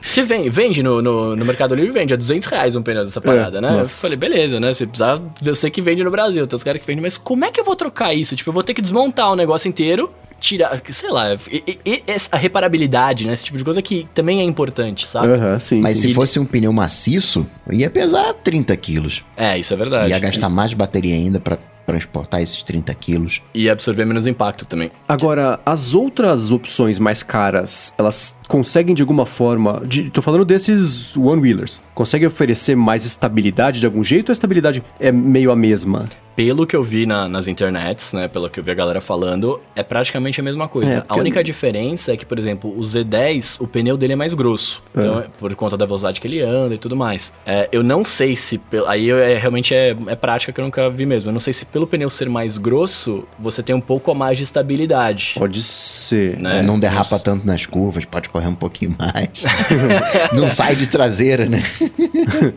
É, eu, eu, não sei se tem isso, tá ligado? Mas o princípio é o mesmo. Uhum. Né? O princípio é, é, esse mesmo. Mas, de novo, é, é muito achar o que você falou do centro, do centro de gravidade, né? Eu, eu tava vendo vários vídeos, eu vi uma matéria que saiu na TV aí, falando sobre mobilidade urbana e tal, e um cara que vai pro trabalho todos os dias na Paulista ali com, com, com um Ninebot desse, o dele é o, acho que é o E, se eu não me engano. É... Não, o dele é da Emotion, que a gente tava falando hoje mais cedo com, com o Will. Cara, ele vai com esse negócio, tipo, ele trocando ideia com a repórter, a repórter andando do lado dele e ele em cima do negócio com a mão no bolso, ah. seguro com a mochila atrás e conversando com ela, sabe assim? Então, tipo, quando você acha que o centro, quando você aprende a andar, ele fica super tranquilo, tá ligado? Uhum. Agora, um, uma conta financeira. Mais ou menos ali tem umas contas de que você. Eu não me lembro agora, acho que são 30 km por dia ou 20, algum, dentro dessa ordem de grandeza. Se você anda 20 km por dia, não vale você comprar um carro. Vale a pena você, um táxi, um Uber da vida. Né? Claro que tem realidade, se você mora né, onde não tem eh, esse tipo de transporte, você mora no interior, enfim, tem. Mas ali no, no, geral, levando em conta o seguro, levando em conta o estacionamento, levando em conta o combustível, a manutenção. Se você anda 20 km por dia, em média, não vale a pena você ter carro, vale a pena você ter, usar um, um táxi da vida. E em relação ao a esse tipo de transporte, você chegou a ver alguma coisa? Tipo, ah, legal, paguei aqui em Milão, você hoje aí aluga esses transportes digamos, individuais, por um real a 15 minutos. Chegou a ver o, o qual é o ponto Medir de esse custo-benefício? É. Eu não fiz, eu não fiz essa conta de tipo assim, se, se vale a pena comprar isso com o que eu acabo andando, mas eu fiz a conta de quanto que eu gastava com meu que eu gasto com o meu carro por ano. Não, aí é não, aí não tem nem. Né? E aí eu, eu e, e, cara, assim, tipo, que foi o que eu falei, só, né? só, só, de você tirar um carro de uma concessionária, você já comprou aí é. uns, uns, uns 20 Ninebots.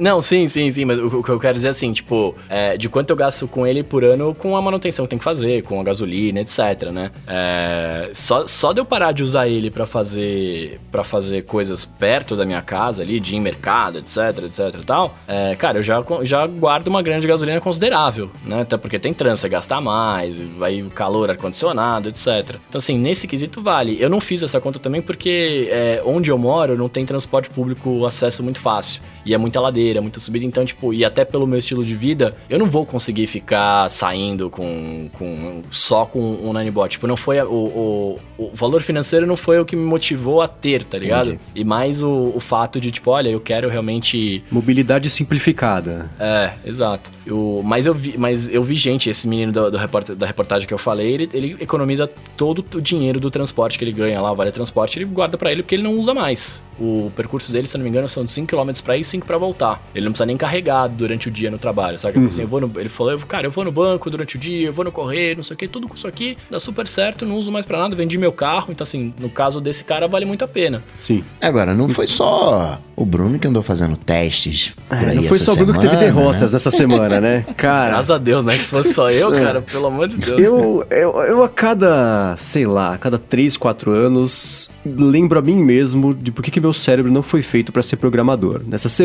eu resolvi, falei, cara, tô com um Mac que já tô usando como um servidor de casa para rodar Plex, para fazer backup de arquivo, para armazenar coisa que eu consigo puxar remotamente com o meu Mac de, ver, meu Mac de verdade, né? Com o, o, meu Mac principal agora. Por que, que eu não tô, por que, que eu não, não, usei ainda esse Mac que virou servidor para instalar o Homebridge e pegar a minha TV, por exemplo, que não é compatível, minha TV é uma da LG que tem WebOS, não é compatível com o HomeKit, mas pelo Homebridge, que é tipo um, ele é um, um, um HomeKit genérico. genérico que conversa com o HomeKit de verdade do iOS, né? Então, em teoria, você pode pegar qualquer coisa que não é compatível direto com a Siri, né? E aí você usa esse home bridge para fazer o ventilador, né? você liga e desliga o ventilador com comando de voz, liga e desliga a TV com comando de voz. E olha, assim, eu passei na, na segunda-feira, acho à noite, ou terça-feira, não lembro que dia que foi. Segunda-feira à noite, das 8 às 2 da manhã, fazendo uma coisa que em teoria precisava ter levado meia hora para um programador que soubesse o que estava fazendo. Porque, e, e aí assim, né? Eu até comentava comentando com vocês isso no, no, no iMessage de forma privada. Eu não me divirto com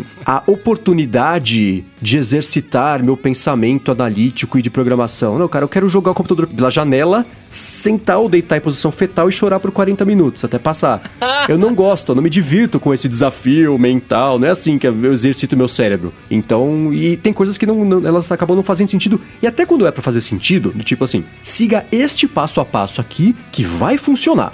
Pega esse texto, você copia, você cola no terminal e aperta Enter. Aí você faz isso, copia o texto, cola lá no terminal do, do, macOS, aperta Enter, beleza. Passo 2. Agora você pega esse texto, você cola, que é a segunda parte da programação, aperta Enter e vai aparecer um quadrado, sei lá. Aí eu copio o texto, a hora que eu aperto Enter, não aparece o quadrado. Assim, dá descarga no banheiro, sabe? Assim, é uma coisa completa. Não, não faz nada, para de fazer sentido o mundo, sabe? Aí você volta, aí você procura, oh, esse bug acontece de vez em quando, mas aí você tem que entrar num outro arquivo e achar essa linha aqui e deletar. Aí você entra no outro arquivo, você não acha a linha. Aí você coloca a linha e funciona. Quer dizer, a solução ao contrário da solução de verdade é que ia funcionar. Então essas coisas que, que é o desafio que os programadores adoram é, é, é tentar resolver, não, não funciona para mim. Então eu fiquei, cara, eu passei, sei lá, seis horas tentando fazer uma coisa de meia hora funcionar e não funcionou. Aí eu, existem vários plugins, né? Que você, por exemplo, tem a TV da LG. Existem plugins feitos para as TVs da LG funcionarem pelo Homebridge para o HomeKit. Aí eu consegui, por exemplo, programar para abrir o Plex, né? Liga a TV e já abre o Plex para eu conseguir assistir alguma coisa, ou abre a Netflix para conseguir ver alguma coisa. E aí eu não estava conseguindo fazer a TV depois de um tempo ligar. Porque acontece o seguinte, quando eu desligo minha televisão... Você tirou, você tirou a linha de código que liga a TV, né? É, assim, eu, uh, eu conseguia fazer pelo controle remoto, mas é, eu desligo a TV, ela desliga, faz um cliquezinho e apaga a tela. Aí dá uns 5 minutos, eu escuto um outro clique. Eu sempre escutei isso aí, nunca pensei, nunca entendi o que poderia ser. Uhum. O que acontece é que ela tem dois estágios de desligamento. O primeiro é o desligamento rápido, é, é, rápido e o segundo é o desligamento de verdade. De verdade, ela corta completamente, por exemplo, acesso à internet. Então, se ela corta acesso à internet, eu não consigo acordá-la, né? E parece que assim, todos os modelos têm uma coisa que a minha não tem, que chama Wake on LAN, que é para você, Acorda mesmo com a TV desligada, ela fica, ela fica Fica te ouvindo. Ela fica ouvindo, ela fica esperando receber o que eles chamam de pacotes mágicos. Aí você manda o pacote mágico, aí ela acorda. É como se fosse o, o botão de power, tá em stand-by, né? Manda é. o power e liga. Então, aí pelo que eu entendo, aí eu, eu comecei, aí eu entrei em contato com o cara que faz o plugin. Falou, cara, eu sei que devem te fazer essa pergunta o tempo inteiro, perguntas assim o tempo inteiro, mas vamos tentar me ajudar a resolver esse problema. Instalei o negócio, tá aqui todos os logs, tá aqui a programação, tá aqui o arquivo, minha TV é essa, não sei o que lá, nananana. Expliquei tudo pro cara, e aí ele falou, ah, então, é, putz, então parece que é só não é compatível mesmo. ah, bacana, né, cara? Acabei de, de, perder dois dias da minha vida troco de nada. e, e, e assim, Aí eu falei, desisti, não quero mais saber de HomeKit, de, de HomeBridge, dane, isso saindo pra mim mesmo e tal. E aí eu até comentei no Twitter que eu passei um tempão fazendo, né? E aí o pessoal me deu umas dicas. Ah, então assim, o do HomeBridge é uma coisa meio chatinha, mas tem esse programa aqui, tem esse aplicativo aqui que você consegue fazer uma coisa parecida, tá? Não sei o que lá. Mas, assim, daqui a três anos eu tento de novo.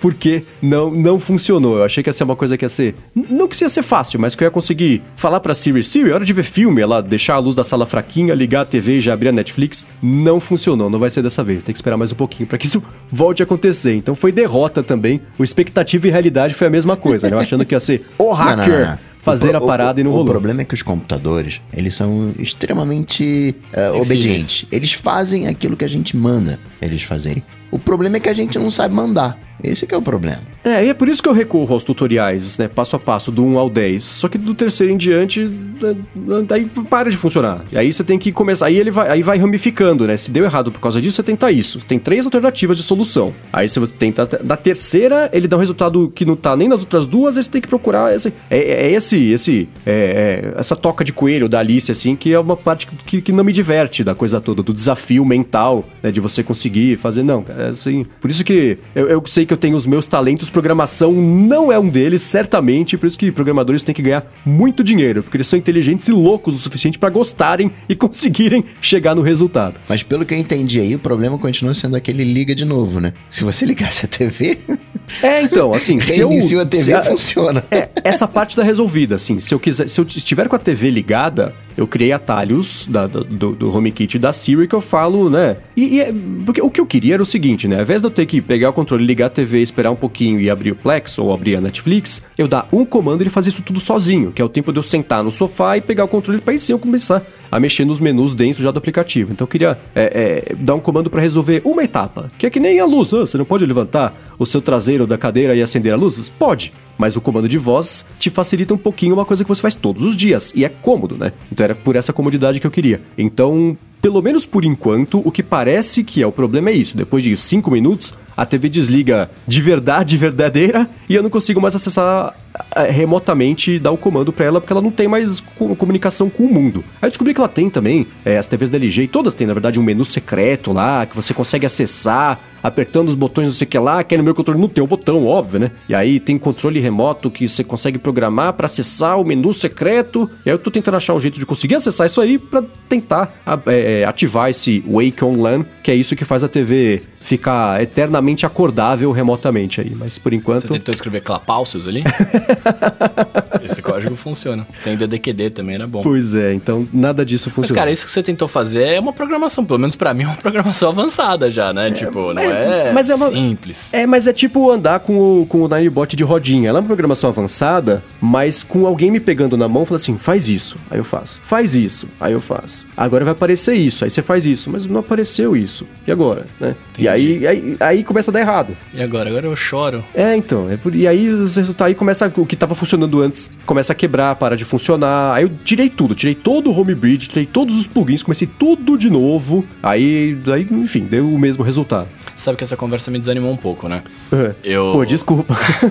Isso tem de acontecer com as pessoas que conversam comigo. Não, não, não, não, não, não por você, né, cara? Pela, pela dificuldade que você teve. Tipo, eu, eu, eu vou fazer um curso de programação aí, de iOS e tal. Eu fiquei meio triste agora que você falou, pô, você tem uma série de coisas, vai dando problema, assim, que coisa. Eu falei, mano, será que eu vou ter capacidade pra conseguir fazer as paradas? Tipo, seguir todos os passos e tudo mais? Fiquei meio. meio... Mas acho que depende de como o seu cérebro é programado. É por isso, que eu comentei que não tem gente o prazer da vida de algumas pessoas e ainda bem que existem essas pessoas que tudo Graças que funciona Deus, hoje é graças é. a elas, né? Aham. É, é resolver esses problemas. Fala, nossa, que, que legal que deu esse erro. Deixa eu fuçar pra descobrir o que deu de errado. Eu, assim, minha- minhas oportunidades de aprendizado da vida não vêm de, de programação. E, e por isso que eu falei parabéns pra vocês. Vocês são os gênios e vocês são os loucos de, de, de, de fato gostarem de, de, de passar por esses. Eu gosto de passar por outros problemas. Por esse não. Meu problema, sei lá, é o. é o- como é que eu vou conseguir explicar essa notícia em dois parágrafos? Como é que eu vou receber? É, é outra coisa, né? Mas é- é- é- depende de como é o seu cérebro. Se ele é. Que programação nunca fez sentido de um modo macro pra mim, né? O lance de assim. É que nem você aprender um idioma, né? A sintaxe de programação é a mesma coisa de uma sintaxe. Você quer falar alemão, você tem que aprender uma sintaxe completamente nova, né? Então é, é muito parecido. E eu nunca consegui ter o pensamento lateral de, do tipo assim, quando eu programava Action Script em Flash lá pra fazer coisa básica, banner, coisa. até sitezinho, coisa bem simples. É, era uma coisa que assim, eu, eu, eu não conseguia imaginar as alternativas todas que eu tinha pra chegar no resultado. Pra mim era uma linha reta. E programação nunca é uma linha reta. Aliás, quanto mais torta, melhor, aparentemente, né? Mas, é, é, então pra mim era assim, eu não conseguia ter esse jogo de cintura, de, de programar ao redor do problema. Então pra mim tinha que ser uma coisa reta. Se, se não deu errado aqui, acabou. Não tem alter... Pra onde são minhas alternativas? Não sei. Então foi isso que nunca, com HTML nunca fez sentido, com PHP nunca fez sentido, com nada. Com é, fez Excel, sentido. né? Também. Então era, é isso aí, mas é total minha falta de, de meu cérebro não funciona desse jeito específico pra conseguir encontrar o prazer do desafio de programar. Pra mim não tem desafio, não tem prazer nenhum, é só desafio. Aí, aí o cara aprende a programar, buga o cérebro, não consegue mais fazer design. tá vendo só? Por isso que eu digo que cada um tem seu talento, olha só. Bom, vamos pro hashtag AloDT então? Vamos. O Vini Canto, ele quer saber se a gente tem alguma dica de acelerador de vídeo no Safari. No Chrome, ele usa o Vídeo Speed Controller. Pra ver o vídeo em muito X, é isso? Pra ver o vídeo. Melhor definição, muito X. É, porque você vai acelerar pra você ver muito X, mano. Bom, olha, eu não conheço. Não, e não, não, pra, não, ó, vocês têm que parar com essa mania, gente, de querer acelerar as coisas, cara. Vamos curtir a obra como ela foi criada, e no máximo você vai pulando ali, que nem faz em tutorial muito grande que o cara fica pedindo pra se inscrever e tal, mas não, não acelera, vamos... Nossa, Vamos lá. Isso, já, já não tenho, né? Eu não tenho dica, já por, por, por dizer. isso é bem fácil de fazer. HTML5, você tem velocidade de play, você pode escolher. Então você consegue fazer isso hoje por JavaScript e até com atalhos da Siri no iOS. Eu coloco lá em 2x. No Mas Safari como? do Mac, não, tem um atalho. Vou, vou deixar aqui o atalho pra você Tem que fazer. programar? Não, não, o atalho já tá pronto do, do- dos atalhos da Siri. É só Ah, você então usar tá. como uma extensão. Eu acredito que tem esse aplicativo também para para iOS, que é o Speedfire, que é do mesmo carinha, o Arlon whatever, do que Pipfire. faz o Pipfire, que é o Speedfire. E, e você pode, ele é uma extensão para o Safari, que na verdade é um aplicativo, né? Você hoje as extensões do Safari estão dentro da Mac App Store, você baixa o Speedfire e vai ter, ele fica lá na barrinha ali de endereço, botãozinho, mas eu não uso assim não. Num vídeo eu clico com o botão direito e aí tem lá normal, né, que é um X, adicionar ah, 0.5, tirar 1.5. você vai uh, ajustando a velocidade, né, o uso dessa maneira. Speedfire. Boa, link tá aqui na descrição. Muito bom. Ó, o, o- passando pro próximo aqui, o Rodrigo Buzelli, Ele fez a pergunta depende do dia.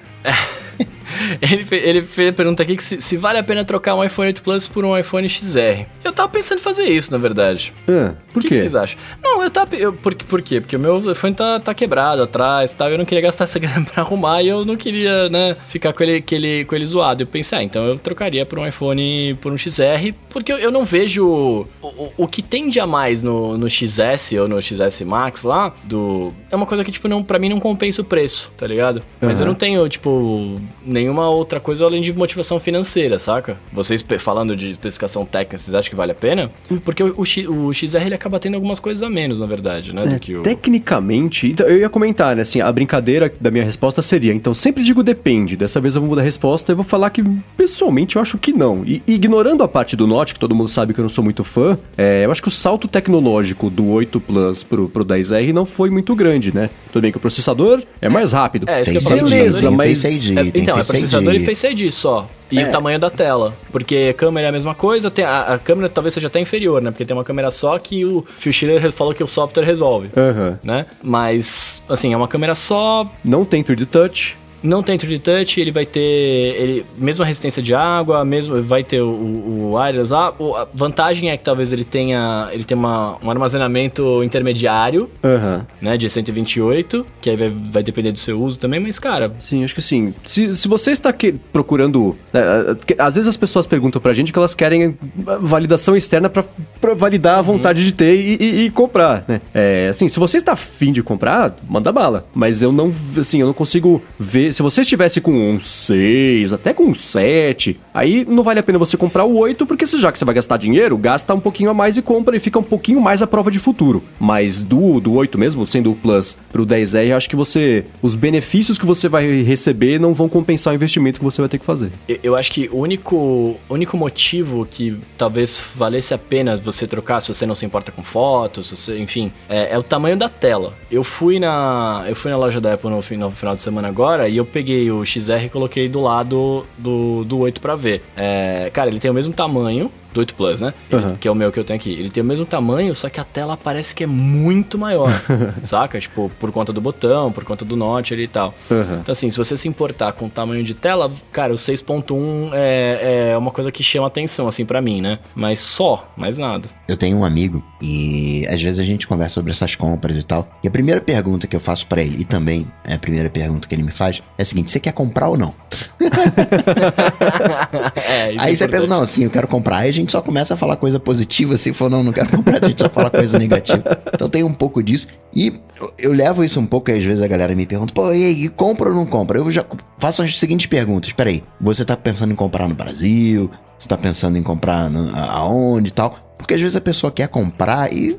A, a comprei já. Então, não, excelente compra. Você não vai chegar pro cara. Acabei de comprar. É, cara, tem uma mané, comprou, não sei o que. Não, É, né? não, comprou, comprou. Foi a melhor compra que a pessoa fez, né? Tem esse lado de humanidade também. Muito bem, seguindo aqui com o hashtag AloADT, o Sérgio Filho falou que conheceu o Luma Fusion por conta do Coca e de lá pra cá ele tá buscando outros aplicativos que também deixem, que permitam ele conseguir trabalhar de um jeito inteiro ali no mobile. E quer saber da gente a gente conhece aplicativos que permitam fazer edição 100% mobile aí, tanto de áudio quanto de imagem. E aí? Esse é um problema, né? Não dá pra dar umas dicas que a galera já quer. Já quer abandonar o computador de, de vez. Tem que abandonar mesmo, isso aí. Bem-vindo ao futuro, Sérgio Filho. Mas e aí? Digam. O LumaFusion é um bom aplicativo de edição de vídeo, cara. Inclusive é o que, é o que eu usei pra fazer o meu videozinho lá do, do Instagram lá. Que ficou bem divertido, inclusive. É, ah, cara, pra edição de vídeo, eu acho que eu, eu eu não conheço outro. Se o Coca conhecer, ele, ele fala aí. E pra edição de áudio, cara, tem alguns, né? De. Aí depende, cara, aí de novo, depende do que você vai fazer, né? Tipo, tem o Ferrite, é, que é pra edição de áudio, a galera usa- acaba usando pra podcast. é, tem o próprio GarageBand, que a galera usa bastante pra podcast. Sim. É, eu gravo as minhas locuções num que chama Twisted Wave, que ele é como se fosse um SoundForge. Aquele Aurea Pro também não era de áudio? Eu ia comentar dele agora, qual que ia brigar comigo, porque eu sempre falo dele. Mas o Aurea Pro, ele, ele é bom pra áudio também. O Aurea Pro, cara, ele é quase um Pro Tools, assim, o que a galera fala, né? É, aqui no, no, no, iOS. Claro que ele vai ser mais fraco, vai ter menos recursos, etc. Eu mesmo, quando mexo nele, apanho um pouco. Acho que falta algumas coisas, mas talvez seja pela minha falta de conhecimento. Mas ele é... A interface é muito bacana. Eu já vi gente gravando música nele direto, né? Então, assim, pluga um zoom no iPad e grava música direto. Então, eu acho que talvez esse fosse com mais recursos para você testar. Qual era o nome daquele que você usava que era. Era da galera do, do, do Ferrite, eu acho. Que era um nome japonês. Não, não era do Ferrite, não. Do Ferrite cara, são dois caras que desenvolveram só esse.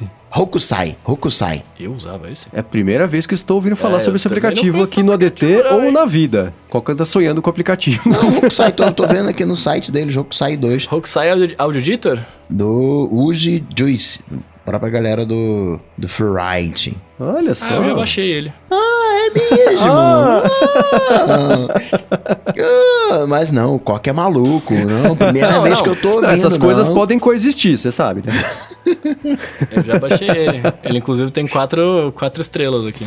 Ele é um, é um, é um Ferrite David. Tem um outro também, Tiny, whatever, que você comentou. Agora, é, de vídeo eu iria de LumaFusion. Agora, ele cita áudio e imagem, então eu acrescentaria aí, como editor de imagem, o Pixelmator. Sim. Ou o próprio Photoshop agora, né? Que... É, o Photoshop, assim, eu espero que em dezembro a gente eleja como aplicativos do ano no iOS o Photoshop, o Final Cut Pro e o Logic Pro 10 do, do, iOS. Porque é, isso foi, foi uma observação muito perspicaz e muito exata do Jason Snell, que acho que inclusive eu acho que foi ele que, que comentou sobre isso é, há um tempo, que era assim: como é que a Apple quer vender. O, eu até comentei isso já aqui. Como é que a Apple quer vender o iPad como uma máquina profissional se ela que faz programas profissionais de edição de áudio e de vídeo Exato. não disponibiliza isso pro iPad, né? Então, como é que não tem um Logic Pro, como é que não tem o Final Cut no iPad se ela fala que é a solução perfeita para editar vídeo? Então, eu espero que até o final do ano, né, a gente consiga editar vídeo, é, imagem Mas a Apple não e fez áudio um videozinho com, com... só com iPad?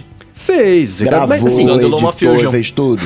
Exatamente, a campanha nova dela que ela falou que foi, então, foi tudo isso. Mas é, então. isso é outra coisa. Assim, o pessoal que, que, que diz de, de, modo geral que, que não dá para trabalhar no iPad, assim, a pessoa... Não, você não, não, não consegue trabalhar no iPad porque você não tentou. Essa é a verdade. Assim, existem jeitos de fazer, mas tem o jeito existem super jeitos difícil. Sofríveis. Isso, sofríveis, Exatamente. Sofríveis. Tem o jeito, você pode andar na calçada, pode andar na rua, pode andar ou descalço andar de na pedra ou na, na, na brasa pegando fogo. Depende de então, e aí é, é. E eu espero que até o final do ano essa estrada esteja um pouquinho mais lisa pra gente conseguir Não, editar áudio, coisas... foto e vídeo com, com, com esses programas. Por exemplo, o Ferrite é bacana porque tem redução de ruído, faz o nivelamento automático, então tem algumas funcionalidades legais, mas não tem, por exemplo, como você cortar as respirações como você tem no Mac tem algumas coisinhas que você não consegue fazer, que é a parte dos plugins, né? Fica um, um tantinho ali travado. A própria questão de edição de imagem, você no, no, usando o Pixelmator, você não tem os mesmos recursos no Mac e no iOS. Então por isso que eu vejo muito ainda,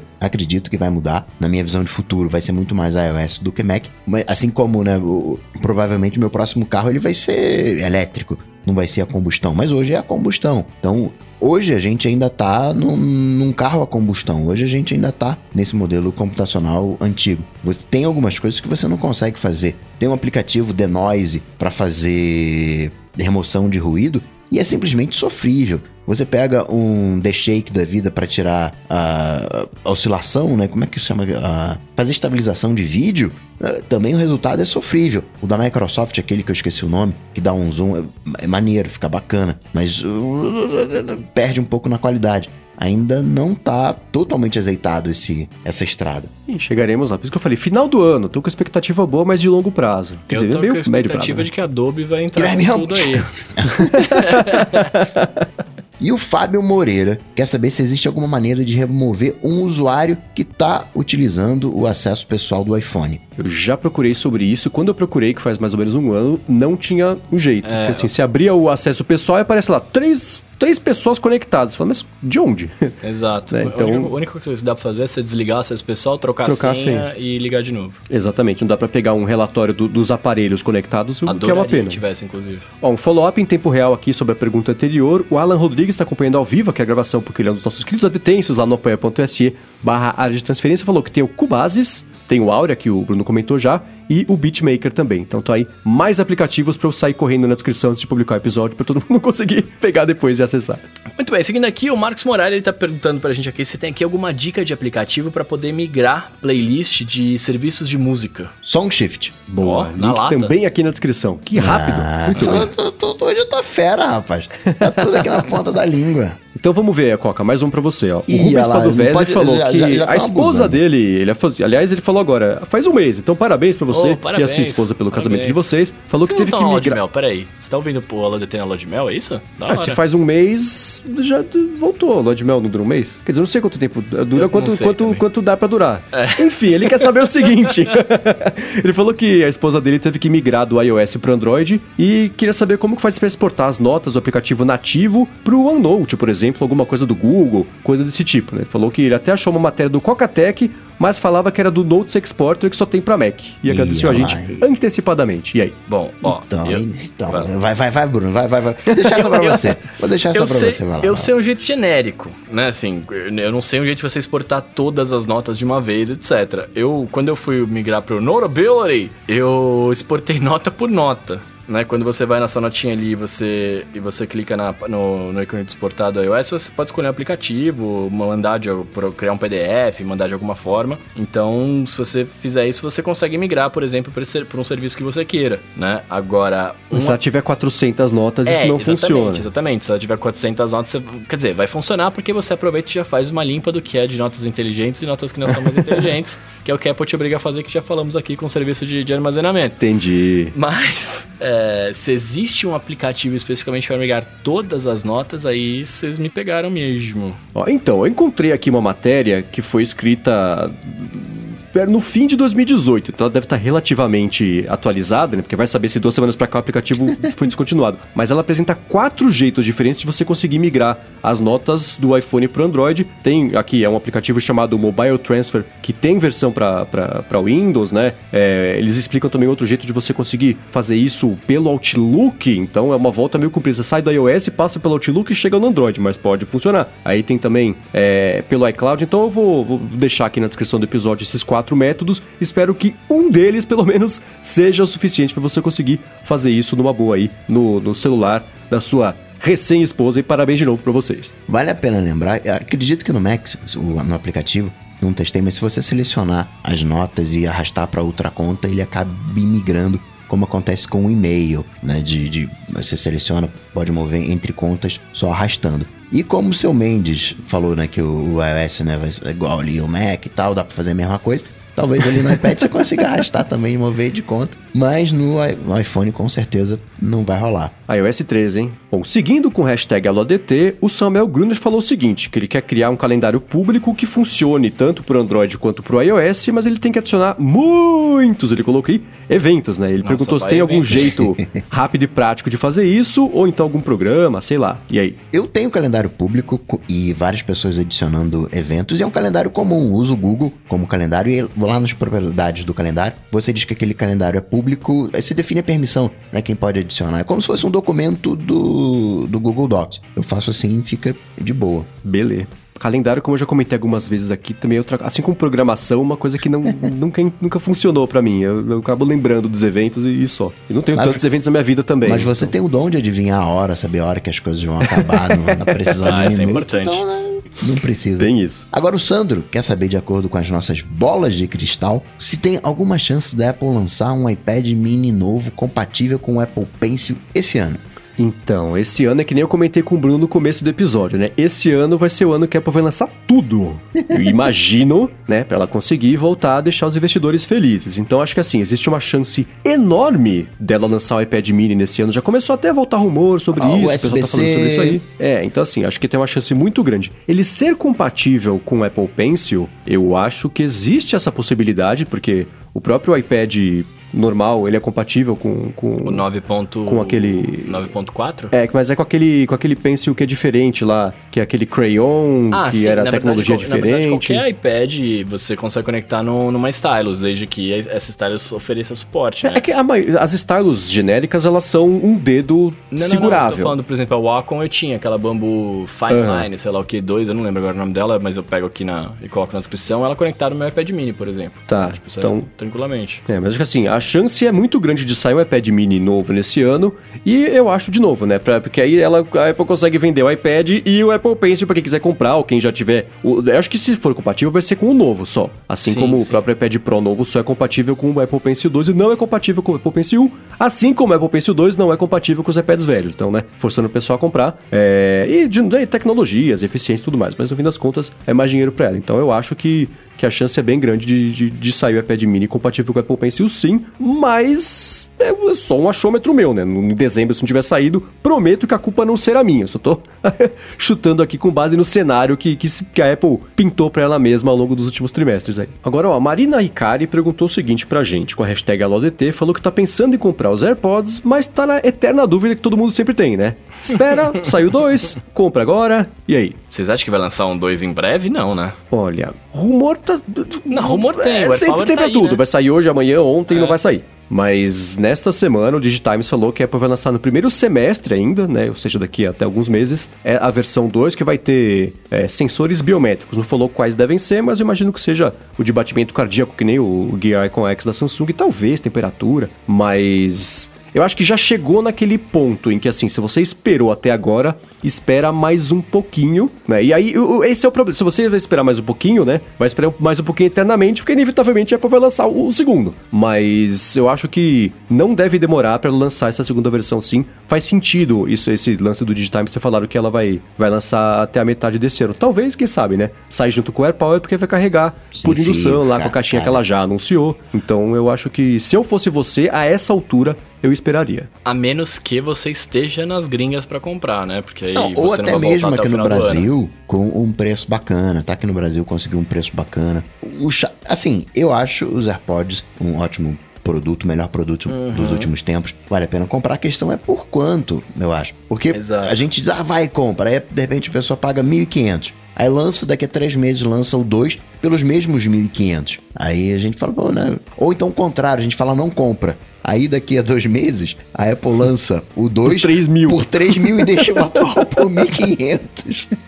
Então é uma situação, né? é, É. Delicada. Mas é O que um- vocês fariam hoje? Eu, eu não compraria, eu esperaria. E Eu vocês? também esperaria. Eu, eu esperaria, a não, se- a não ser que eu estivesse lá. Até- Aí não tivesse possibilidade de voltar. Até Milão, até os 900 reais eu compraria. Aqui no Brasil, na lata, 900 conto, pau! É, pô. Precinho de Ninebot.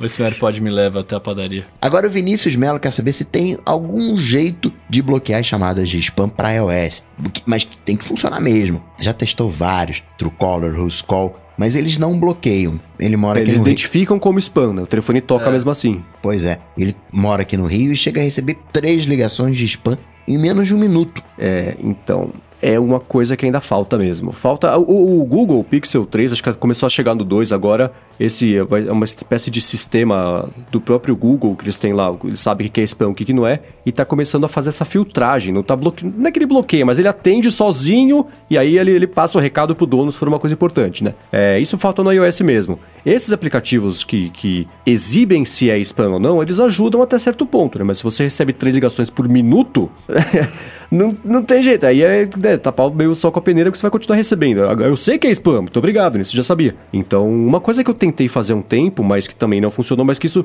vai que agora o iOS resolve fazer funcionar no iOS 13, né? É assim, eu criei um contato chamado spam e tem, sei lá, Adicionando. 80 e 12 telefones cadastrados. E aí eu colocava pra ele não tocar, né? No, no- porque não dá pra. Mesmo colocando é, bloquear este chamador, que é horrível em português, é, continua chegando a ligação. Então isso nunca funcionou. Então assim, acho que no fim das contas a solução é. Acho que não, né? Não tem. Responder a pergunta do jeito mais simples. A não ser que vocês conheçam. Vocês conhecem algum jeito de bloquear de verdade? Não, no, senhoras. No Truecaller tem uma opção onde você cria, ele diz, onde você pode salvar como contato os, os spammers. Tem uma opção também onde você bloqueia aquela mensagem flash de SMS. Deixa eu ver aqui, peraí, peraí, peraí, peraí. É. Eu uso o, o Who's.Call, que é um aplicativo que faz a mesma coisa aqui. Ele até falou que ele usou o Truecaller e o Who's.Call, mas também ele, ele diz, ele atualiza toda semana o banco de dados gigantesco com que você pode reportar a ligação. É, é, se- sei lá, te te ligou um número que ele não deu que é spam. Aí assim, ó, gostaria de assinar um serviço imbecil. Aí você fala que não, seja educado, que a pessoa não tem culpa de estar te ligando. Aí você vai no, no, no, no aplicativo e cadastra o telefone. Na próxima atualização, se mais gente cadastrar também o telefone, ele entra automaticamente lá na lista de. na lista atualizada de, de spam do, do, do aplicativo. Agora é engraçado, né, cara? A gente tá em 2019, né, velho? O, o telemarketing continua, né, cara? E- Porque ainda dá resultado. É, eu fico, eu fico Dinheiro quem, para as né? operadoras. Ainda dá. É, Spam só existe porque dá resultado. Eles dão um tiro de canhão e um tiro converter canhão de shotgun, 1%, mas é 1% de conversão que compensa os 99% de falha. Né? Então não tem jeito. Enquanto as pessoas continuarem assinando coisas, comprando coisa por, por propaganda do Instagram, assinando coisa ou por, por e-mail de spam ou de ligação do spam, isso vai continuar existindo. Então, eu acho que essa lista top de spam, que tem tanto no Ruscall quanto no Truecaller, faz isso. É que a gente não deixa isso ligado por padrão. Porque eu, eu tenho aqui uns bloqueados. Se eu vier aqui na minha lista de. Se bem que agora eu não estou usando meu número principal. Mas eu cheguei a ver na minha lista de, de ligações recentes lá o registro de que foi bloqueada aquela ligação automaticamente. O telefone nem tocou. Ah, Então, agora que você falou, eu entrei aqui no Ruscall e vi que tem a o, lista de bloqueio, tem lá os top spammers e tem bloquear. Pra mim tava desligado o seletor. Agora eu liguei. Vamos ver se vai fazer alguma diferença. E a galera esperando a S13, né?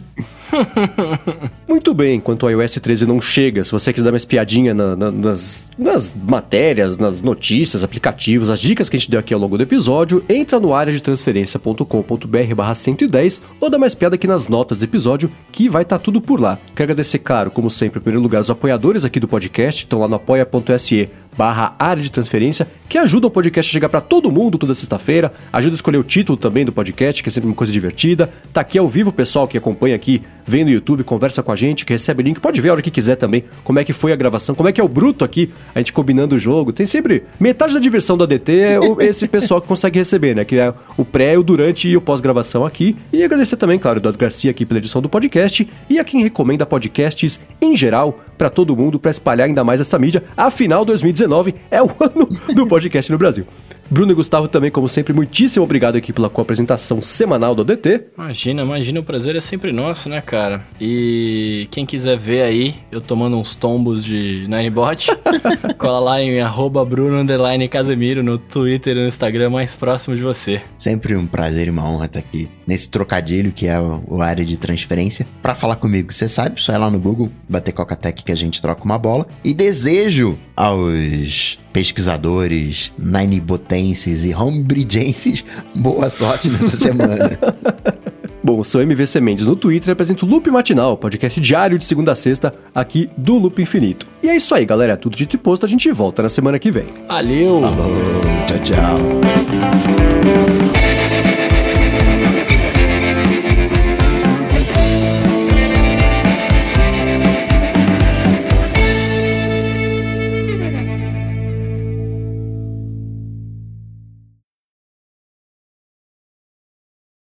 Caras, finalmente aconteceu. O quê? O quê? Eu apertei o botão home antigo e detestei. O meu iPad Pro ele ainda tem o botão que mexe, não é o botão. Ah. Lembra que eu detestei o botão novo? Uhum. Agora que eu tô usando o iPad Pro com menos frequência, olha, o botão, botão do iPhone é muito melhor do que esse aqui a fundo. que a fundo parece ter quebrado. É, estranho. Pronto, meu cérebro virou. Bem-vindo a quando foi? 2013, 14, que virou o botão que não é físico. Olha, cara, que diferença. Quando virar pro Aconteceu norte, agora? já vai... É, eu fui sair Nesse aqui da. instante? Sim, a gente acabou de gravar, eu, pus, eu fui sair da planilha aqui, eu apertei e falei, que coisa horrorosa isso aqui que tá quebrado. Você ficou muito tempo sem mexer nele? Ah, acho que a última vez que eu mexi foi na. Não, duas semanas. Duas semanas? Porque eu esqueci semana passada o iPad em casa, eu gravei aqui só com, com o Mac. Não, mas durante a Olha, semana você não tá usando mais, você Não, tá só com o Mac. tô só com o Mac. Então é isso. Quando Olha. você volta, fica meio estranho mesmo, né? Que coisa horrível, parece que tá quebrado. Mas eu acho, eu acho que você vai se acostumar em, cara, em poucos, poucos minutos. ah, sim, né? poucos, memória. poucos dias, memória É. muscular. A esperança pro Note, tá vendo só? Já já, assim, quando o, o Note estiver saindo de moda, você se acostuma. É. Fala até que não é tão feio, viu? Tava olhando aqui. Não, cara, existem algumas certezas que eu tenho na vida que eu não quero Note pra mim, é uma delas.